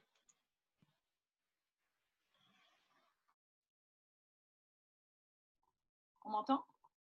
Oui. Ouais. Bah, bonjour à tous les deux. Et du coup, j'avais une petite question pour, euh, pour Michel. Euh, euh, dans Coucoum, euh, les points forts quand même de l'histoire, ça concerne aussi beaucoup l'histoire d'Almanda et, et, Thomas, hein, donc son mari. Et ils vivent une relation qui est, qui est, très forte et très profonde et ils vont entamer quand même un, de longs périples ensemble. Et je me demandais par rapport à ce que vous disiez avant, quelle est la part de réalité et de fiction dans cette histoire d'amour, justement? Ben, C'est une bonne question. Moi, j'ai connu Almanda. J'ai jamais connu Thomas. Il est mort avant que, avant, que je vienne au monde. On m'en a parlé. Euh, je me suis imaginé Thomas à partir de ce que ma mère m'a dit, par exemple. C'était son grand-père, elle l'a bien connu. Un homme de peu de mots, mais c'était un chasseur respecté. Euh, la famille n'a jamais manqué de, nourriture. Souvent, ils ont aidé d'autres familles, justement, qui étaient, comme disait ma mère, moins bien organisées. Et donc, euh, c'était quelqu'un de visiblement de solide, de responsable. la scène, quand ils se rencontrent, elle est racontée euh, dans le livre dont je vous parlais un peu plus tôt, dans le témoignage euh, euh, d'Anne-Marie, ma grande-tante, qui a raconté la conversation entre Anne-Marie, entre Almanda et sa tante dans le livre. je l'ai repris presque textuellement comment Anne-Marie l'avait rencontré. Donc, ça, ça me disait aussi comment était Almanda. Quand elle dit, par exemple, de toute façon, on n'a rien ici, on n'a pas mangé de viande depuis deux semaines, je vais prendre ma chance avec lui. Elle a dit ça ça dit sur son caractère à elle. Donc, j'avais une bonne idée du caractère de chacun et de la suite des choses après. Alors, moi, j'ai imaginé ensuite, c'est là que l'écrivain entre en, action, et j'ai imaginé à partir de ça comment ça s'est fait. Par exemple, toute la scène quand il remonte pour la première fois, ça, c'est moi qui le. C'est de la fiction parce que je ne sais pas exactement ce qui s'est passé. Je sais comment ils ont vécu, je sais comment ils étaient, j'ai imaginé à partir de ça comment ça aurait pu se passer. Et je me sentais une responsabilité de respecter la personnalité, euh, le caractère des personnages. Mais c'est vrai qu'ils se sont aimés. C'est vrai qu'Almanda, elle a aimé beaucoup Thomas. Ça, tout le monde me l'a dit. Puis Thomas aussi l'a beaucoup aimé. Alors après ça, tu essaies de réfléchir, dis comment deux personnes aussi différentes, mais en même temps proches, vont arriver à s'aimer dans un environnement comme celui-là. Almanda, c'était une femme qui avait un besoin de liberté aussi. Elle a choisi ça parce que vraiment, c'est quelqu'un qui, avait cette soif de liberté. Alors, moi, je l'imaginais aussi comme une jeune femme un peu aventurière, prête à briser les barrières et à foncer dans, dans prendre tous les risques en réalité, foncer dans le vide. Et j'ai écrit à partir de ça. Mais c'est la partie qui est de la partie fiction aussi. Il y a les, il y a les éléments qui sont vrais dans, dans le livre, mais entre tous ces éléments-là, c'est là qu'il que faut écrire. Il faut, l'imaginer. Alors, je relance la demande de Manon tout à l'heure sur la lecture de, de l'extrait. Vous pouvez nous ah. faire ce plaisir-là, Michel? Et, si possible aussi un, un, extrait en français, bien sûr, euh, l'extrait que vous préférez, si vous, en avez un. Et après, ce sera Rita. Apununitam. Hein? Allez-y, Michel, pardon. Apununitam, Nishtaman, Anite Uteterian, Nuku Puimamum Muyani, Nuita Kamukum, Et Nuitan, Kisha Nita Che Nakatichuan. Je veux dire, je ne me souviens pas toujours d'où je viens dans mon sommeil. Mes rêves me rappellent qui je suis. Jamais mes origines ne me quitteront. Joséphine Bacon, c'est une poète.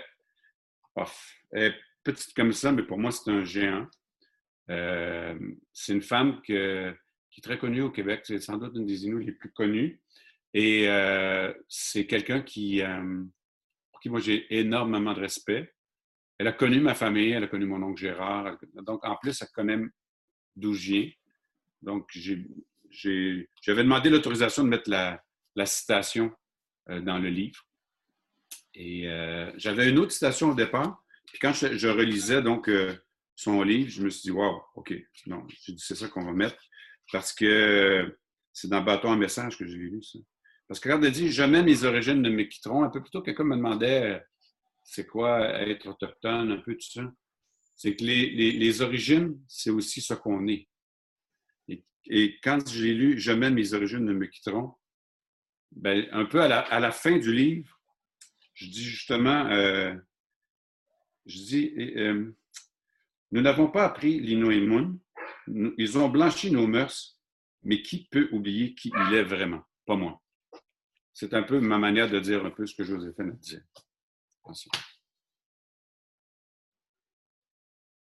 Rita, à toi Alors, euh, rebonjour à Maurice, rebonjour à Michel. Alors, pour moi, tout d'abord, je tiens à vous dire que j'ai effectivement respiré euh, ce roman. Euh, je me suis attachée à Almanda. J'ai aimé parcourir ces, quelques lignes pour ensuite, pour confirmer que, que la vie est un cercle. Et d'ailleurs, j'aime beaucoup cette phrase qui revient et qui, et qui résume finalement ce qu'est la vie en fait. J'ai aussi, j'ai aussi trouvé que ce roman en fait respirait la sérénité. C'est quelque chose de, de que j'ai totalement apprécié, même en fait quand il y avait des, des, des scènes qui étaient quand même difficiles. Et je me suis aussi vue, tellement les paysages étaient magnifiques et les descriptions totalement captivantes. Et donc, ma question arrive. Almanda, en fait, nous évoque les débuts euh, du tourisme, et d'ailleurs euh, un tourisme très mal accueilli. Et moi, ma question, c'est, euh, là aujourd'hui, on trouve sur Internet facilement une invitation au voyage pour la découverte d'un Québec autochtone. Et ma question, c'est, ce que, qu'en pensez-vous? Est-ce que vous continuez à penser comme Almanda que l'intrusion continue? Ou est-ce qu'on peut considérer que c'est aussi une sorte ou un moyen euh, de partage et de découverte de, cette belle culture? Ben, Deux choses. D'abord, euh, le territoire a été exploité par les compagnies forestières. On le voit dans le livre. Dans la réalité, au Québec, dans l'esprit des Québécois, la forêt, euh, c'est faite pour être coupée. Je veux dire, euh, on se scandalise de voir euh, les forêts brûler au Brésil, mais c'est normal qu'au Québec, on brûle, qu'on coupe les forêts. Il faut savoir que ça nourrit, ça crée des emplois dans les régions du Québec et qu'il y a toute une partie de l'économie qui dépend de ça. Mais en contrepartie, ça fait en sorte que si vous allez dans le nord du Québec actuellement, il y a des coupes à blanc sur des centaines de kilomètres. Je veux dire, on peut se promener euh, dans des secteurs, on, roule en auto, on, voit les rivières, il y a des arbres, mais si vous montez euh, en hélicoptère dessus, vous allez voir qu'il y a peut-être 100 euh, mètres d'arbres. Ensuite, c'est rasé, c'est la savane. Alors, on exploite la forêt. Le tourisme d'aventure et le tourisme autochtone, justement, un des avantages, je trouve, c'est que ça a ramené à l'avant-plan l'importance de préserver la nature et le territoire. À l'heure actuelle, arrivé à Péribonca, il y a trois ou quatre barrages, je ne me souviens plus trop, mais euh, c'est les gens qui font du tourisme d'aventure, notamment, qui, militent pour préserver la forêt autour.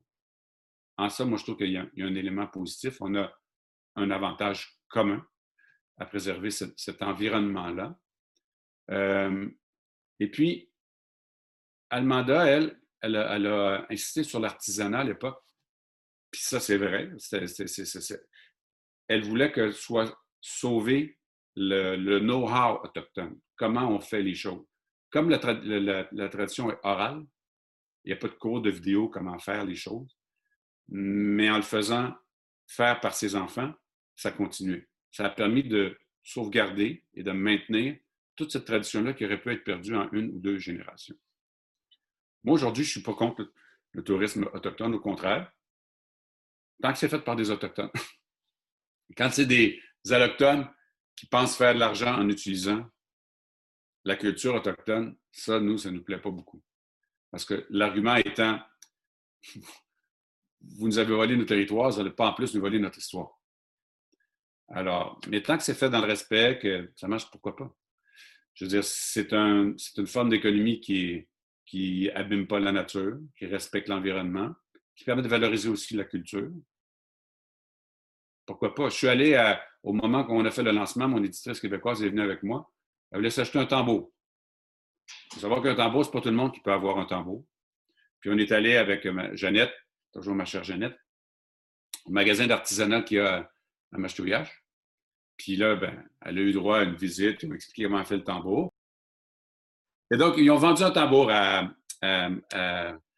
mon éditrice. Et là, à un moment donné, elle voulait acheter une plume d'aigle. Mais là, le, propriétaire de la boutique n'a pas voulu lui vendre une plume.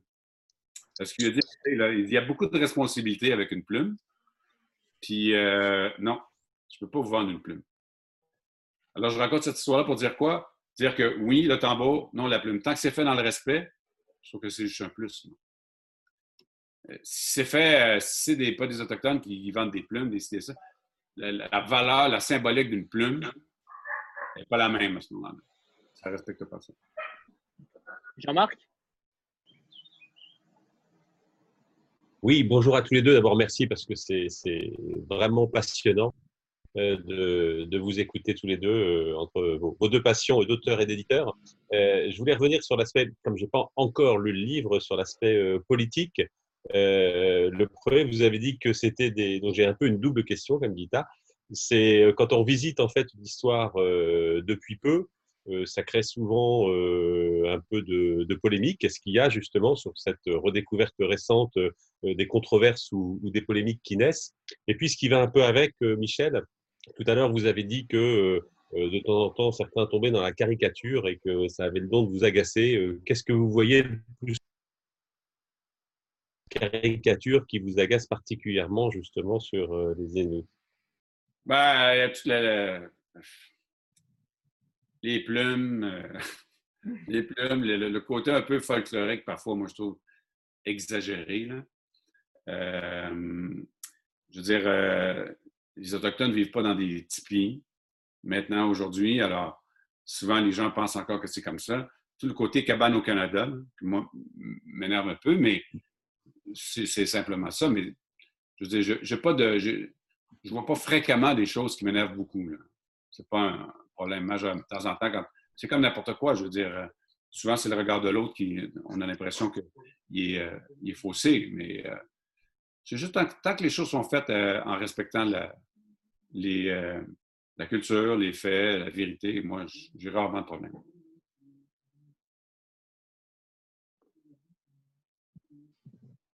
Est-ce que, est-ce qu'Amaury, on peut parler de, on en avait parlé sur Instagram, de, de l'agent de, de Michel, qui a apparemment un rôle particulier et euh, qui, n'existe pas en France Non, effectivement, mais ce sera sans doute Michel qui en parlera plus parce que moi, je suis venu.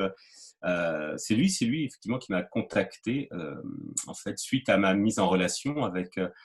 C'était Stanké pour Amoun, je crois.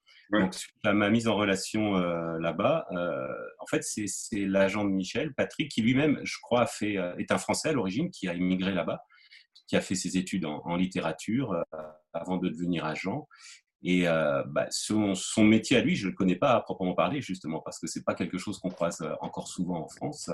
Euh, mais bien sûr, c'est de défendre les intérêts de l'auteur. Mais dans le cas présent, ça a été surtout de, finalement de, nous mettre en contact, on va dire, entre l'auteur et l'éditeur. Parce que moi, par rapport à Coucoum, en fait, bah, effectivement, je n'étais pas au courant que ça allait sortir au Québec. Je n'étais pas informé de ça. Et en fait, Michel est venu par l'intermédiaire de Patrick pour me proposer ça aussi. Ayant découvert mon projet éditorial que j'avais envoyé euh, à Stanké, en fait. Parce qu'il y a quelque chose qui se fait pas beaucoup, c'est quand on achète des droits, très souvent.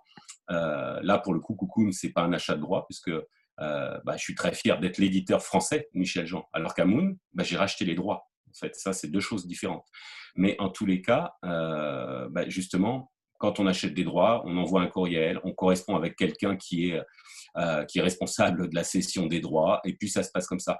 Moi, là encore, j'envisageais les choses autrement, c'est-à-dire que je voulais qu'on ait une conversation, je voulais leur dire, euh, parce que moi, ça me, euh, c'est quelque chose qui me prend tellement de temps, on va dire d'argent forcément, mais tellement de temps et puis tellement d'intérêt aussi, que je peux pas me contenter juste d'envoyer un courriel et puis de dire, voilà, est-ce que est-ce que c'est accessible ou pas Et en fait, bah, j'ai pour habitude de beaucoup dire sur la maison d'édition, sur ce que j'ai envie d'en faire.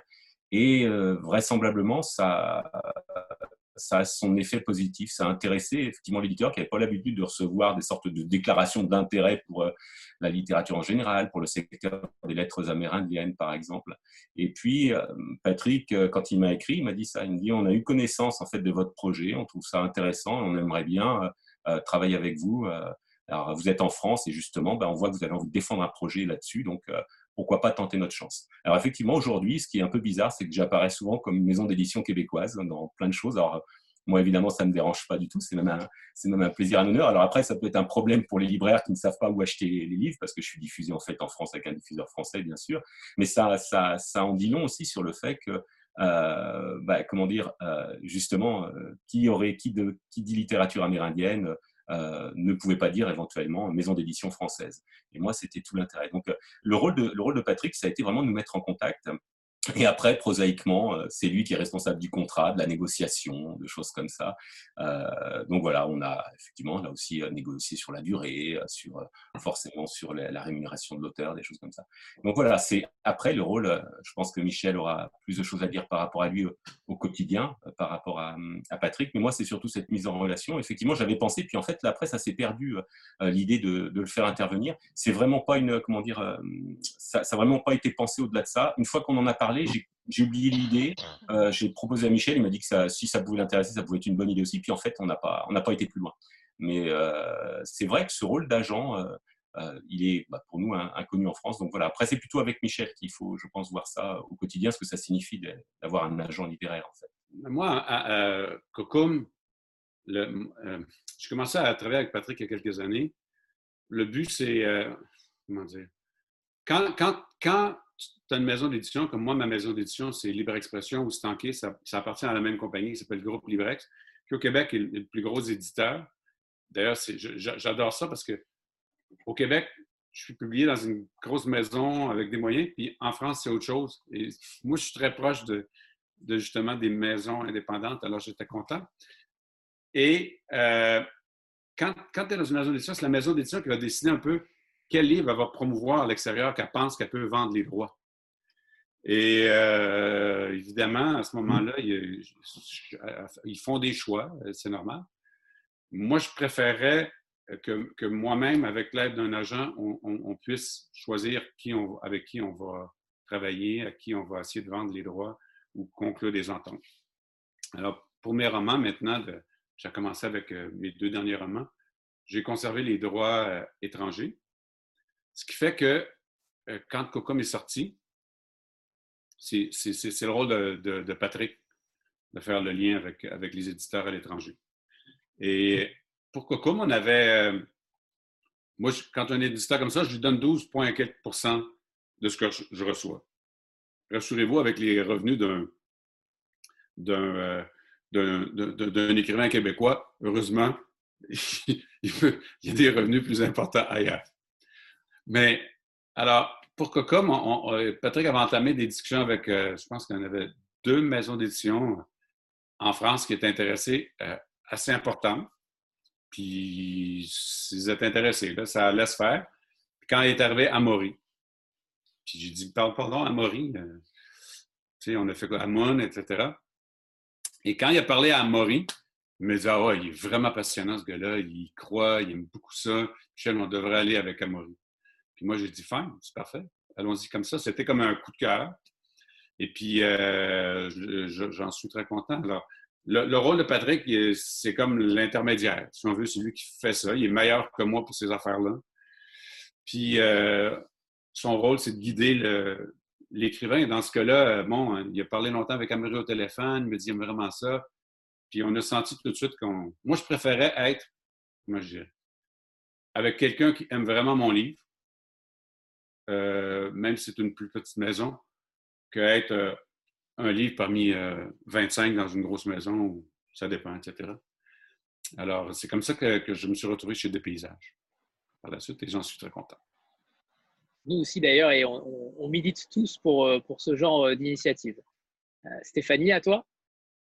Oui, alors euh, moi j'ai regardé la fin du, euh, du, volume là, du livre et dans la présentation de la collection Talisman, euh, c'est noté que pendant des siècles on a écrit sur eux et sans eux.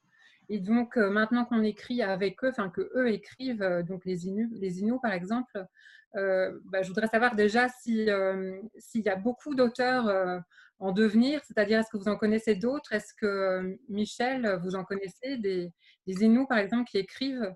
Et donc, quelles sont ces nouvelles voix et qu'est-ce qu'elles ont à nous dire? Est-ce que c'est un cri? Est-ce que c'est des pleurs? Est-ce que c'est des revendications? Ou est-ce que c'est euh, tourner davantage vers quelque chose d'optimiste? Il y a beaucoup de, poésie chez les Inuits parce que la, la poésie, c'est de l'oralité, donc c'est plus naturel. Joséphine Bacon, Natacha Canapé-Fontaine, qui, dans un genre. Joséphine, c'est plus une aînée qui parle avec le territoire. Natacha Canapé-Fontaine, c'est une jeune femme qui a 25-27 ans, qui est plus revendicatrice, c'est plus une, militante.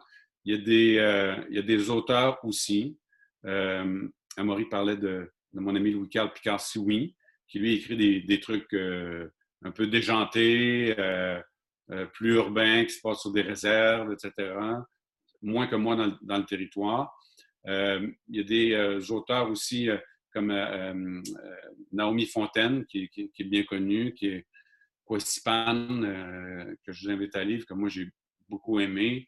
Ce livre-là, je trouve encore que c'est vraiment un, très touchant vraiment. Alors, il y, a, des voix qui sont variées. Et il y a beaucoup des Inuits, mais pas que des Inuits, parce qu'encore une fois, les Inuits sont plus nombreux mais il n'y en a pas des, vingtaines ou des trentaines. Je veux dire, on est quelques. Je veux dire, on a fait à on était une dizaine. Je veux dire, il y a peut-être une.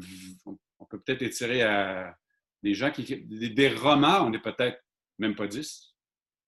Des, nouvelles, la en tout, on est peut-être vingtaine. Alors, c'est encore pas des gros nombres. On en a encore euh, au, début.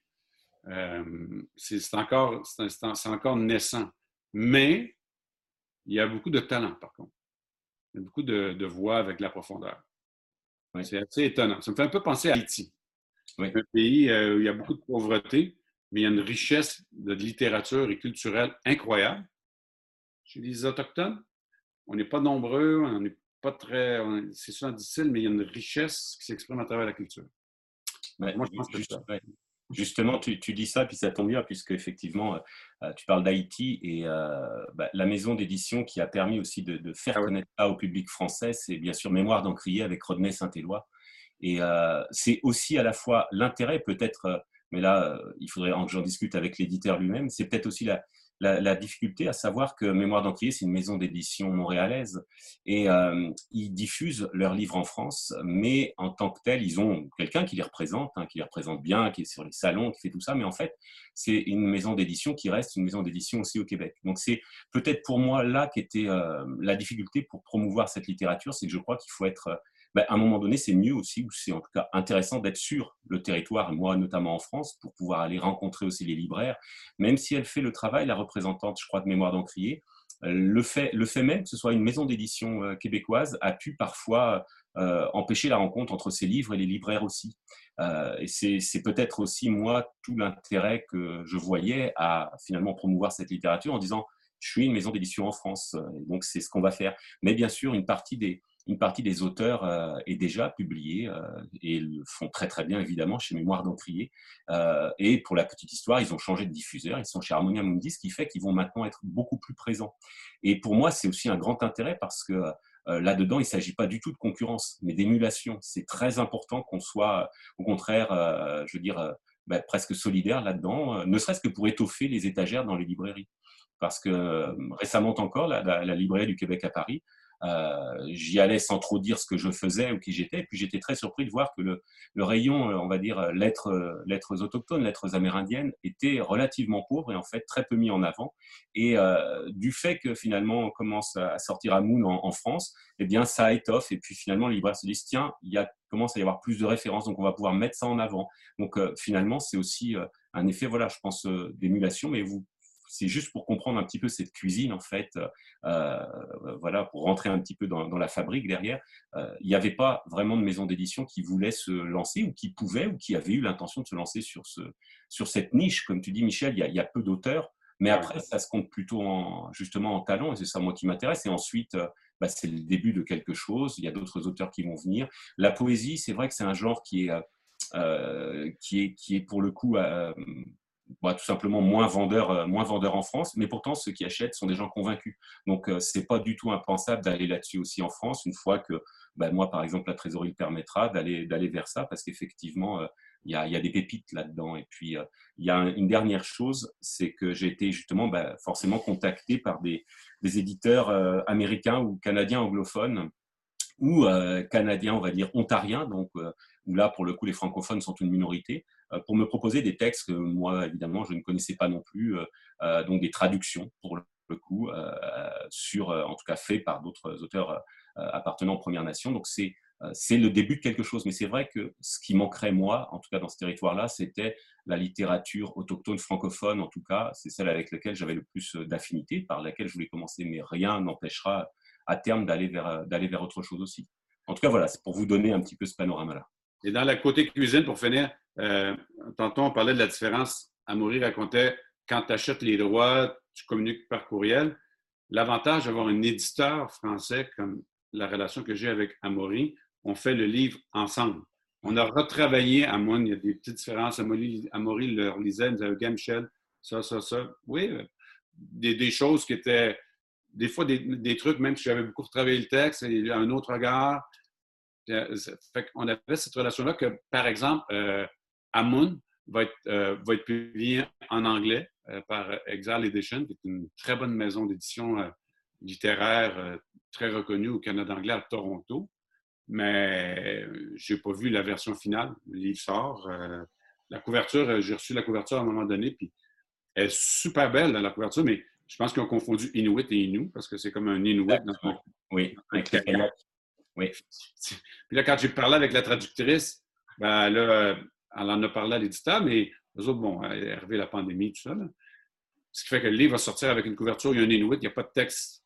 Euh, il n'y a pas, pas d'Inuk qui ont, qui ont, écrit dans le texte, c'est un, dessin d'un Inuk sur la, page couverture. Ce ne serait pas arrivé si j'avais été, j'avais eu le même genre de relation. Je veux quand on a fait Cocom, la première couverture, moi, j'avais des réserves. On a parlé que ça a donné wow, tu sais. Alors, il y a un avantage à, ce travail-là, qui est une, émulation puis un travail d'équipe. Moi, je dis toujours, écrire un livre, c'est un acte solitaire, mais publier un livre, c'est un travail d'équipe. en tout cas, vous formez une, superbe relation tous les deux, un superbe duo. Je trouve que vous vous accordez parfaitement. Et que ça continue longuement, en tout cas, on, on vous l'espère tous les deux. Annie Rose? Oui, euh, justement, euh, c'est pour rebondir euh, par rapport à, votre intervention sur l'édition. Est-ce que donc vos livres sont traduits en, anglais? Donc Amoun, c'est le cas, il va, être publié en anglais.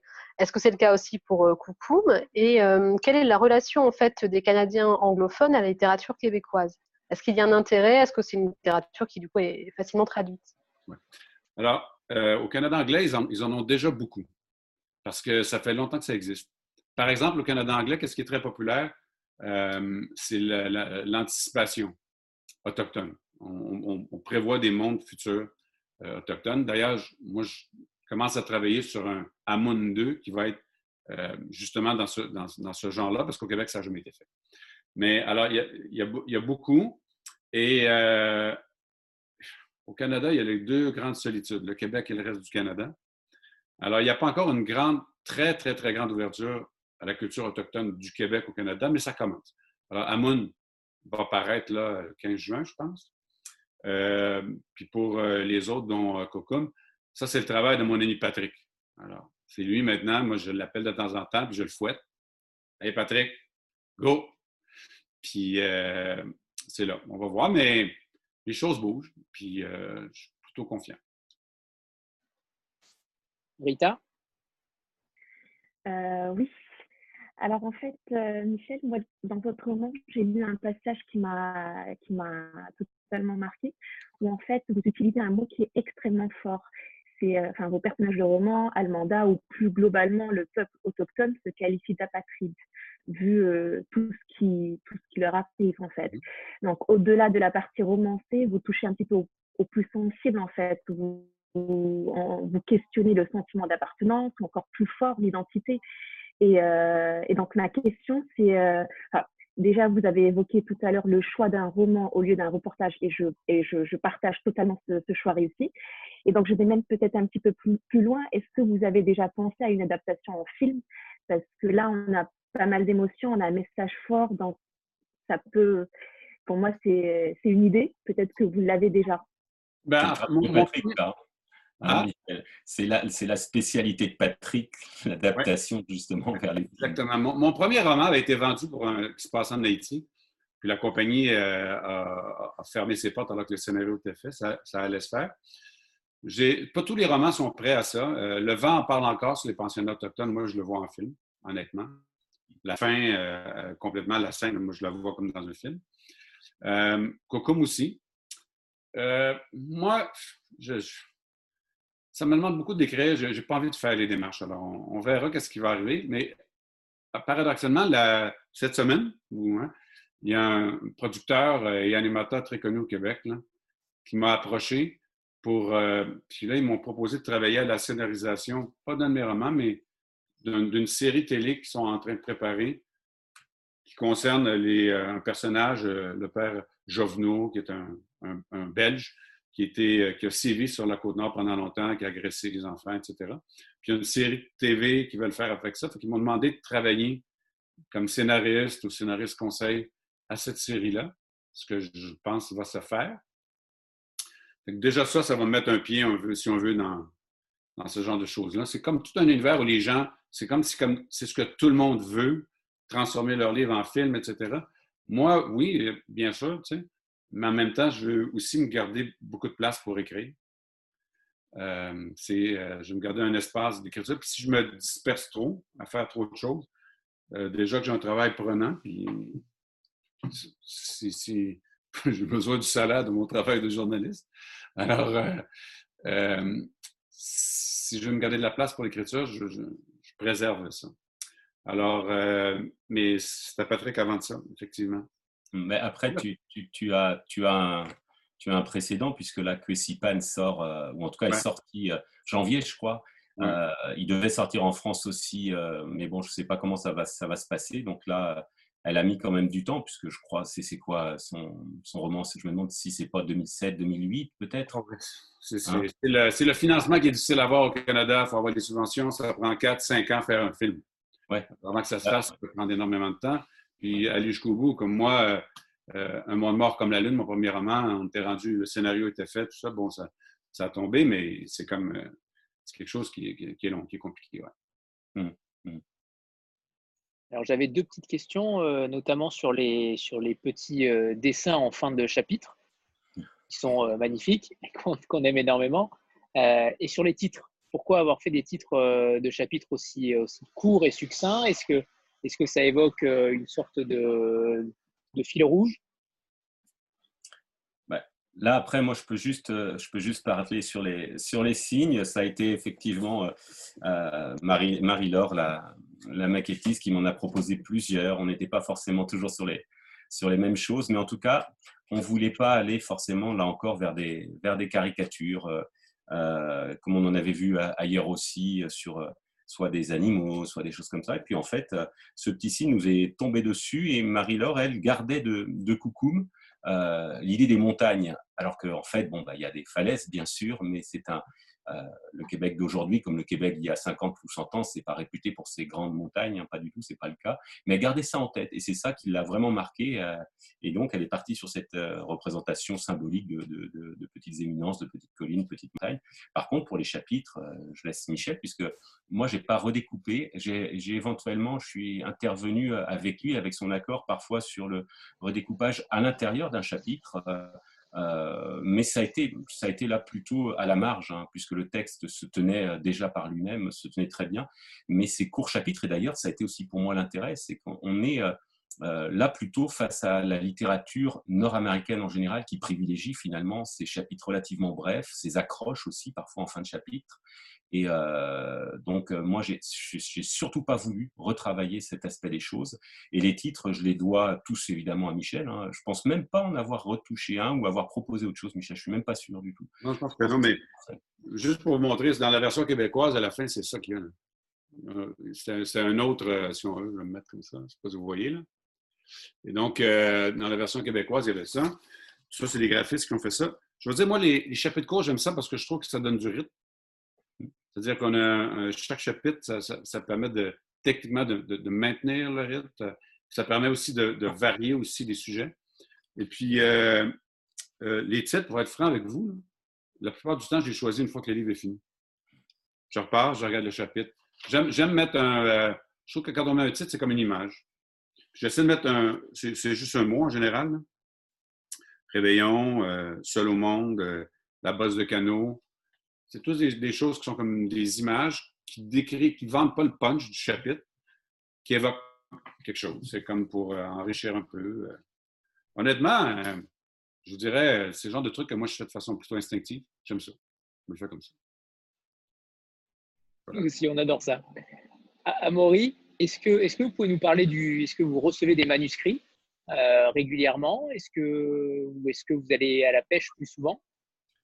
Euh, bah, c'est variable. C'est vrai que, euh, comme je disais tout à l'heure, du fait de, mon positionnement, beaucoup me croient au Québec. Donc, c'est déjà, voilà, c'est déjà euh, une barrière, j'imagine, pour beaucoup d'auteurs. J'ai reçu beaucoup de propositions, mais de, qui n'allaient pas du tout de moi dans ma ligne, ou alors des choses sur la littérature, on va dire, générale. Et, bon, ça, c'est toujours aussi la difficulté. C'est en, en, gardant toujours maximum de tact, de, de, bah, de renvoyer aussi l'auteur à, la ligne éditoriale et au fait que, par exemple, bah, s'il se balade juste sur le site, euh, on comprend vers quoi je vais, par exemple. Alors, il faut toujours tenter sa chance, bien sûr, mais euh, en général, j'ai surtout des propositions qui sont complètement à côté de ce que je fais. Donc, c'est pas bien grave. Hein. Puis, euh, parfois, je commence à lire juste aussi pour le plaisir.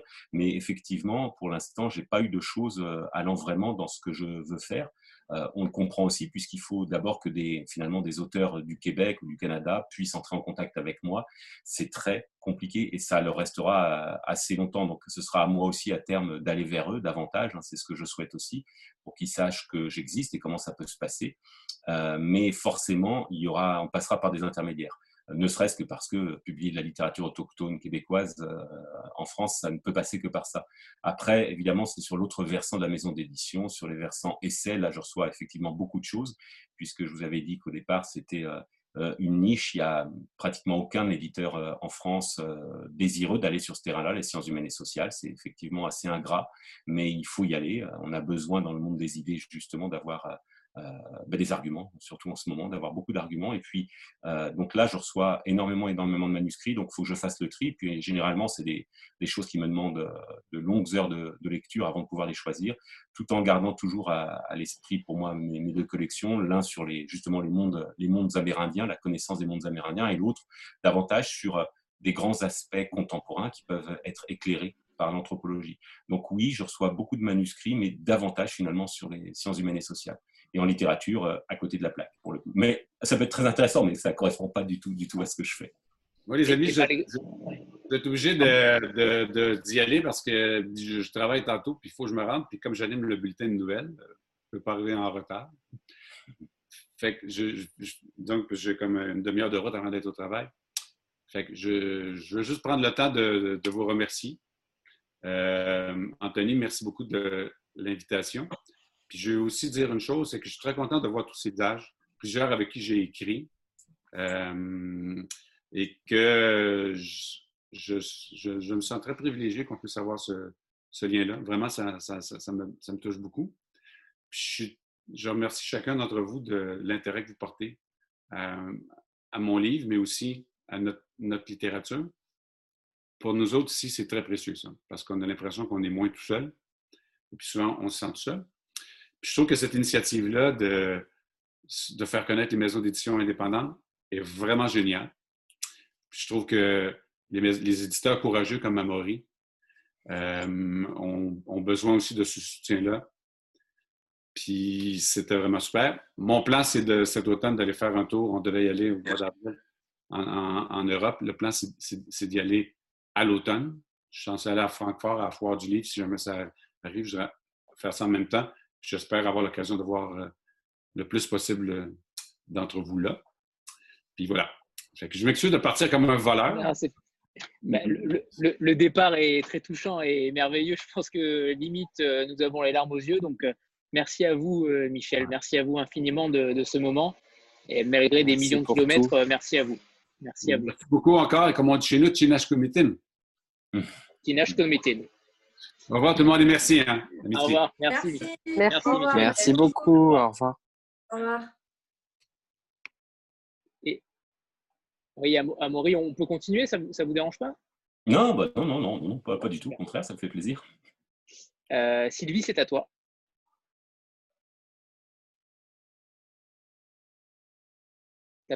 Tu n'as pas le micro. Oui, ah, là tu es translucide, Sylvie. Active-le. Ouais. C'est bon? On t'entend? Ah, Tu m'entends? Oui, c'est bon. C'est bon. Ouais, c'était une question pour Michel. Donc, euh, c'était une question sur l'influence de la, littérature française. Donc, j'aurais pas la réponse. Désolé. Euh, Valérie, du coup. Oui, bonjour, euh, Amaury. Euh, moi, j'ai une question du coup qui intéresse plutôt l'universitaire que vous êtes. par rapport à, on a beaucoup parlé du livre de Tommy Orange l'année dernière. Euh, comment, se situe finalement la littérature euh, autochtone canadienne par rapport à la littérature euh, autochtone américaine? Est-ce est-ce que les histoires sont similaires? Est-ce que ou très différentes? Et comment ça se, les, sensibilités finalement ressortent? Est-ce qu'elles sont très différentes l'une de l'autre? Non, moi je pense que effectivement, d'abord je me suis aperçu que le public français connaissait davantage les auteurs euh, euh, finalement autochtones anglophones, via leur traduction, bien sûr. Tommy Orange notamment, Richard Wagamese, que beaucoup vous connaissez, j'imagine aussi. mais en fait, elles ont, je pense aussi, d'abord des traits communs, forcément. c'est dans leur naissance, et c'est ce qu'on disait tout à l'heure, c'est que ça fait assez peu longtemps sur tout le continent nord-américain où les uns, les communautés, les unes après les autres, s'emparent de l'écrit. Donc, il y a déjà cet immense point commun. Les Inuits sont parmi ceux, justement, qui s'en sont emparés les premiers. Et c'est peut-être aussi pour ça que, en tout cas pour le Canada euh, francophone, le Canada en général, ils sont plus représentés dans la littérature. Mais il y a, très peu de différence entre les, littératures amérindiennes du Canada anglophone et celles des États-Unis, pour une autre raison très simple, c'est qu'à l'origine, les territoires euh, ne s'embarrassent pas du tout des frontières. Donc on retrouve finalement, euh, d'un côté comme de l'autre, les mêmes thématiques, les mêmes intérêts. Par contre, c'est vrai que cette littérature-là est plus défendue, mieux défendue en France finalement que la littérature francophone, euh, en tout cas autochtone francophone. Euh, les libraires euh, connaissaient tous Ouagamezé, d'ailleurs l'aimaient, mais n'avaient jamais entendu parler, ou très peu de Naomi Fontaine, effectivement. Mais ça, je crois, Michel n'est pas là pour le confirmer, c'est dommage, mais je crois aussi que c'est lié à la littérature québécoise tout simplement. Il y a une frilosité qu'on constate vis-à-vis de la littérature québécoise, donc c'est déjà une première barrière. Si en plus on ajoute le fait que euh, ce sont des Amérindiens. Alors ça peut piquer la curiosité des, libraires, c'est sûr, parce que très souvent, pour beaucoup, euh, les Amérindiens, ben, comme vous dites, finalement, c'est les États-Unis. Déjà, savoir qu'il y a des Amérindiens au Canada, c'est une première étape. Ensuite, leur dire qu'il y a des Amérindiens au Québec. Et qu'en plus, ils vivent encore aujourd'hui. Et comme disait Michel, qu'ils n'aient pas forcément des plumes, ils ne vivent pas dans des tipis. Là, ça fait tellement d'informations, je pense qu'à un moment donné, euh, c'est vers quoi on va, il va falloir que je trouve les lecteurs pour ça. Et donc, en fait, on surfe sur euh, la vague de ceux qui sont déjà euh, les plus connus. Donc voilà, après moi, c'est ces éléments-là que j'aime, mais c'est pour ça qu'à mon avis, c'est le rôle des lectrices et des lecteurs. Ce sont eux, et c'est vous les prescripteurs finalement, euh, c'est vous qui remontez ça aux libraires et qui ensuite les libraires voient cet intérêt venir. Hein. Euh, moi, je le vois plutôt comme ça en termes de, prescription. Moi, je fais souvent la démarche d'aller justement vers les, vers les libraires, euh, soit dans ma région, soit ailleurs. ça, les, ça les intéresse, mais très souvent, ils sont en train de chercher dans leur tête quel lecteur, quelle lectrice euh, parmi mes clients mes clientes pour être séduit par ça Et souvent, c'est pas, pas évident.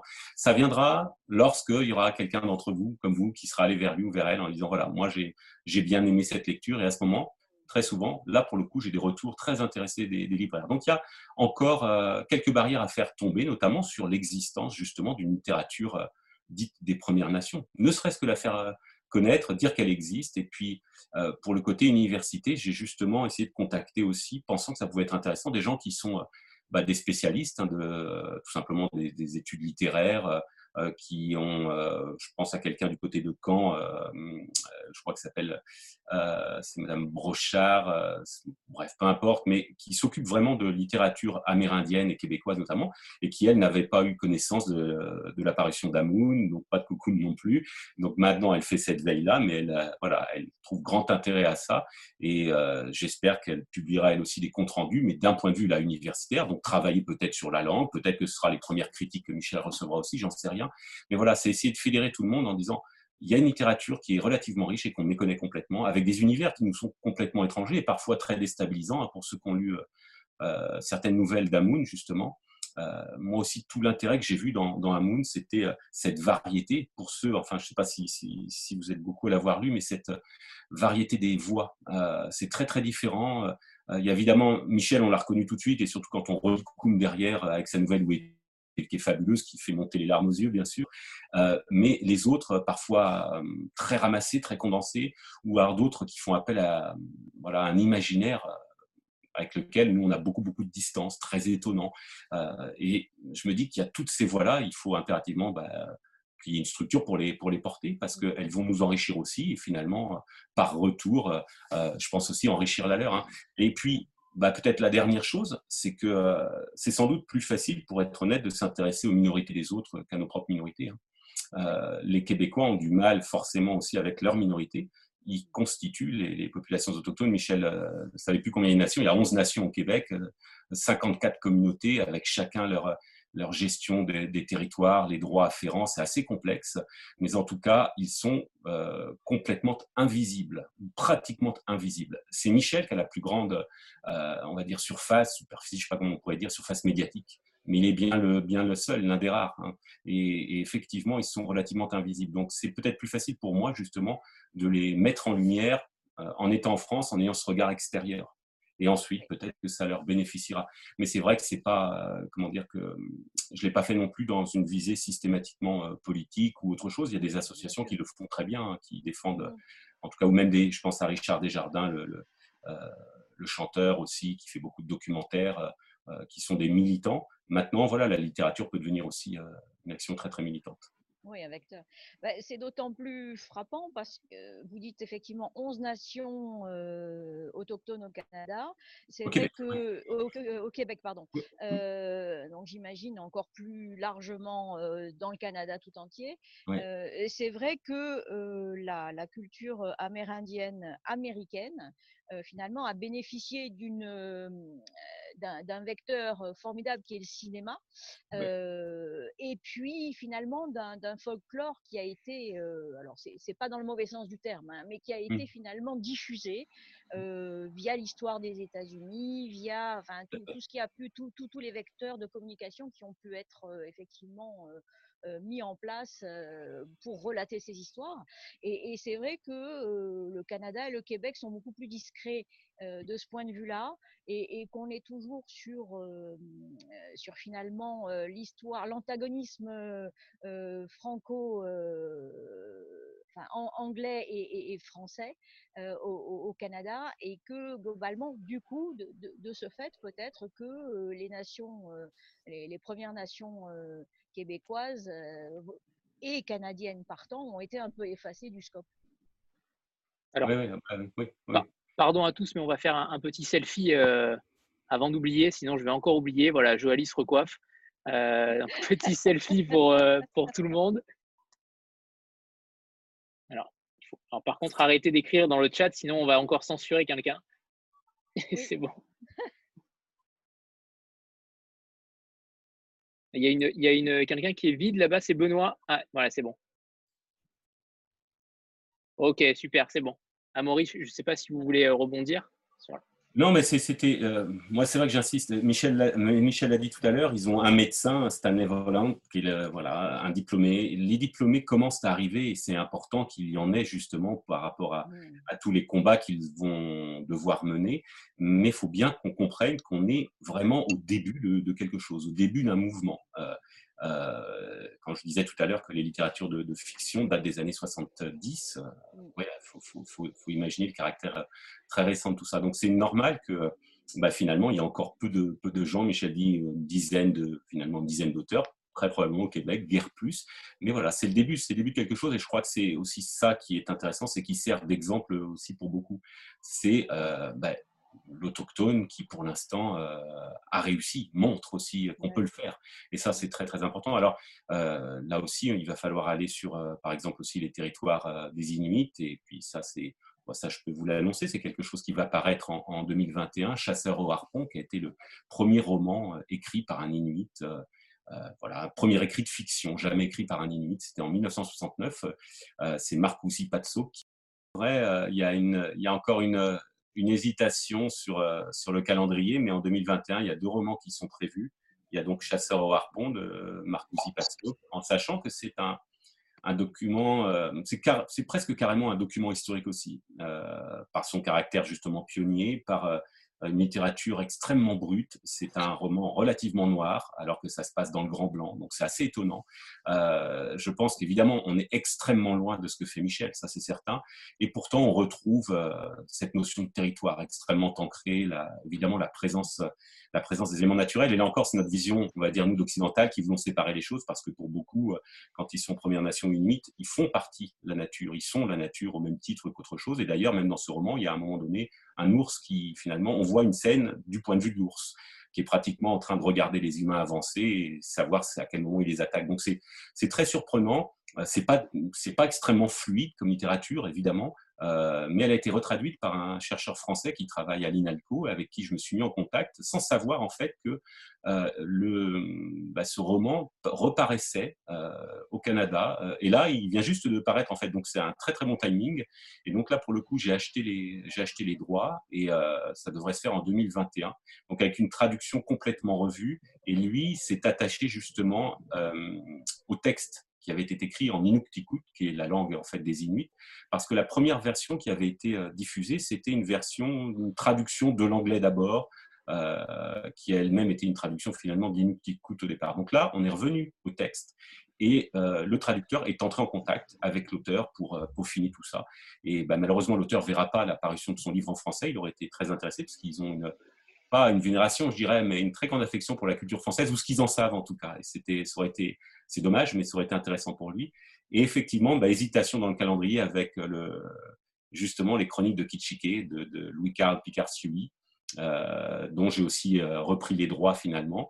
Euh, là encore, complètement différent. Léa, j'ai vu qu'elle l'avait tout à l'heure, mais complètement différent de ce que fait, de ce que fait Michel. C'est déjanté, je crois que c'est bien le mot, de toute façon, avec peut-être une prévention, c'est que il y a beaucoup de dans le langage, c'est justement il y a beaucoup québécisme, en fait. On est vraiment dans, une, dans la langue extrêmement imagée. Ça peut peut-être rebuter certains lecteurs, certaines lectrices et surtout certains libraires en tant que prescripteurs.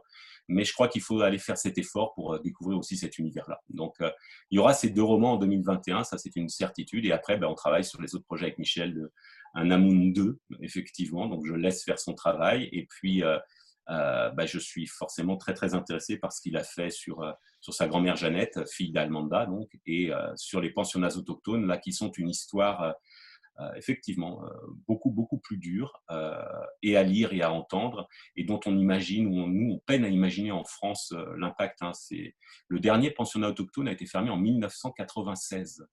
Et en fait, ils ont fonctionné pendant une centaine d'années. Et les enfants étaient effectivement soumis à toute une série de sévices qui sont évidemment, euh, je veux dire, euh, qui, relèvent du, non seulement du crime contre l'humanité, mais qualifiés par l'UNESCO de, génocide culturel. Donc, euh, comment mettre ça en roman? À mon avis, c'est toute la difficulté. Et je trouve que là encore, bah, Michel a su utiliser les bons mots. Mais bien sûr, on est, on est, je veux dire, voilà, on est, dans, on est quand même dans le dur de la littérature. C'est quelque chose, il va falloir tout simplement l'avaler, cette, cette littérature-là, mais avec sa sensibilité, je pense que ça pourrait, ça pourrait convaincre beaucoup. Si quelqu'un a quelque chose à rajouter, n'hésitez pas. Léa? Non? La spécialiste de Bacon euh, Non, ce que j'aimerais dire, c'est déjà euh, remercier l'éditeur déjà d'avoir publié euh, ce formidable recueil de nouvelles que je conseille. J'adore les nouvelles et c'est vrai que c'est un genre qui mériterait beaucoup plus mis en avant, notamment en France. Puis coucou, roman magnifique. Et notamment si vous avez aimé Amoun, la plupart de ces auteurs se retrouvent notamment chez Mémoire d'Encrier. Donc, si vous aimez notamment la poésie, ils ont tous écrit des recueils euh, de poésie chez Mémoire d'Encrier. Et si aussi euh, vous préférez plutôt tout ce qui est roman, prose, donc il y a Naomi Fontaine aussi chez Mémoire d'Encrier. Et il y en a des. Enfin, je pourrais en conseiller des tonnes, je pourrais continuer comme ça pendant des heures, donc je vais m'arrêter là. Mais en tout cas, merci beaucoup de publier ces merveilles. Et puis, j'ai hâte de lire les prochains. Merci. Bah, merci beaucoup, c'est gentil. Alors, il est temps de, nous quitter. On aurait pu encore rester, je pense, des heures, mais euh, on va s'arrêter là. en tout cas, Amaury, merci infiniment euh, pour déjà avoir accepté l'invitation euh, malgré quelques doutes au départ. Mais on a bien fait. Je pense qu'on a bien fait. Mais si je peux me permettre, Anthony, c'est que effectivement, mais il faut, faut, que ce soit clair, c'est que euh, mon, métier, c'est celui d'être euh, évidemment dans l'ombre, hein, beaucoup plus. Euh, c'est vraiment l'auteur que je veux en tout cas promouvoir. Moi, j'y vois, voyais pas d'autre intérêt, mais de plus en plus, et puis évidemment, vous m'avez facilement convaincu, mais je vois que beaucoup de gens s'intéressent finalement à, la structure, à l'idée de lancer tout ça et comment ça se passe tout bêtement. Donc, je pense que je peux évidemment juste avoir un, rôle de témoin, mais l'idée, c'est bah, la littérature avant tout. Donc là, c'est vrai qu'au départ, je me disais non, moi, la littérature se suffit à elle-même, et puis il y a l'auteur qui pourra bien mieux en parler que moi, bien mieux le défendre. Mais voilà, ça m'a convaincu. Puis surtout, euh, quand j'ai regardé sur YouTube les, les, les, rediffs aussi, je me suis dit, bah, euh, voilà, je vais mettre aussi un visage sur les noms. C'est très intéressant avant de se rencontrer sans doute en vrai, puisque Michel viendra effectivement, si tout se passe bien, faire une tournée. Euh, alors, j'ai plus les dates, mais en octobre, hein, ça va tomber sur, je crois, les semaines de vacances pour nous en France. Euh, et donc, on va essayer de tourner entre Paris et puis euh, on était accueilli à Ombre Blanche aussi à Toulouse. Il y a une libraire à Lyon qui est fan absolue, donc on va devoir y aller. Il y a Quai des Brumes à, Strasbourg aussi, donc on va essayer de faire ça, mais en sachant, comme il dit, que c'est assez compliqué d'avoir les fonds du, du Canada. Alors là encore, Michel a proposé d'y aller euh, de, son, de ses économies, moi aussi, pour essayer de trouver des solutions et de couchage, de transport, euh, tout ça. Mais on va, on va le faire et en espérant que ça tombera au moment où sera annoncé le, le prix et avec j'ai beaucoup, beaucoup d'espoir. Et comme il dit, allemande à veille. Donc on espère qu'on va aller jusqu'au bout comme ça. C'était très, très important pour nous de mettre, de mettre tous les, chaque semaine, à chaque fois, en tout cas, les éditeurs devant, devant la scène et pas derrière, parce que vous faites un travail formidable. C'est vous qui êtes à l'origine de chaque texte. Donc, merci, merci, merci infiniment à vous, Amaury. Voilà. Merci à vous, en tout cas. C'était très, très aimable à vous. Et puis, j'ai beaucoup aimé. Merci à vous, en tout cas, pour votre accueil. Merci beaucoup. Au, revoir tout le monde. Au revoir. Merci, au revoir. Bonne fin de week-end. Bonne fin de week-end. Merci à tous. Merci Anthony. Merci Anne-Marie. Merci Anthony. Au revoir. De rien, de rien. Au revoir.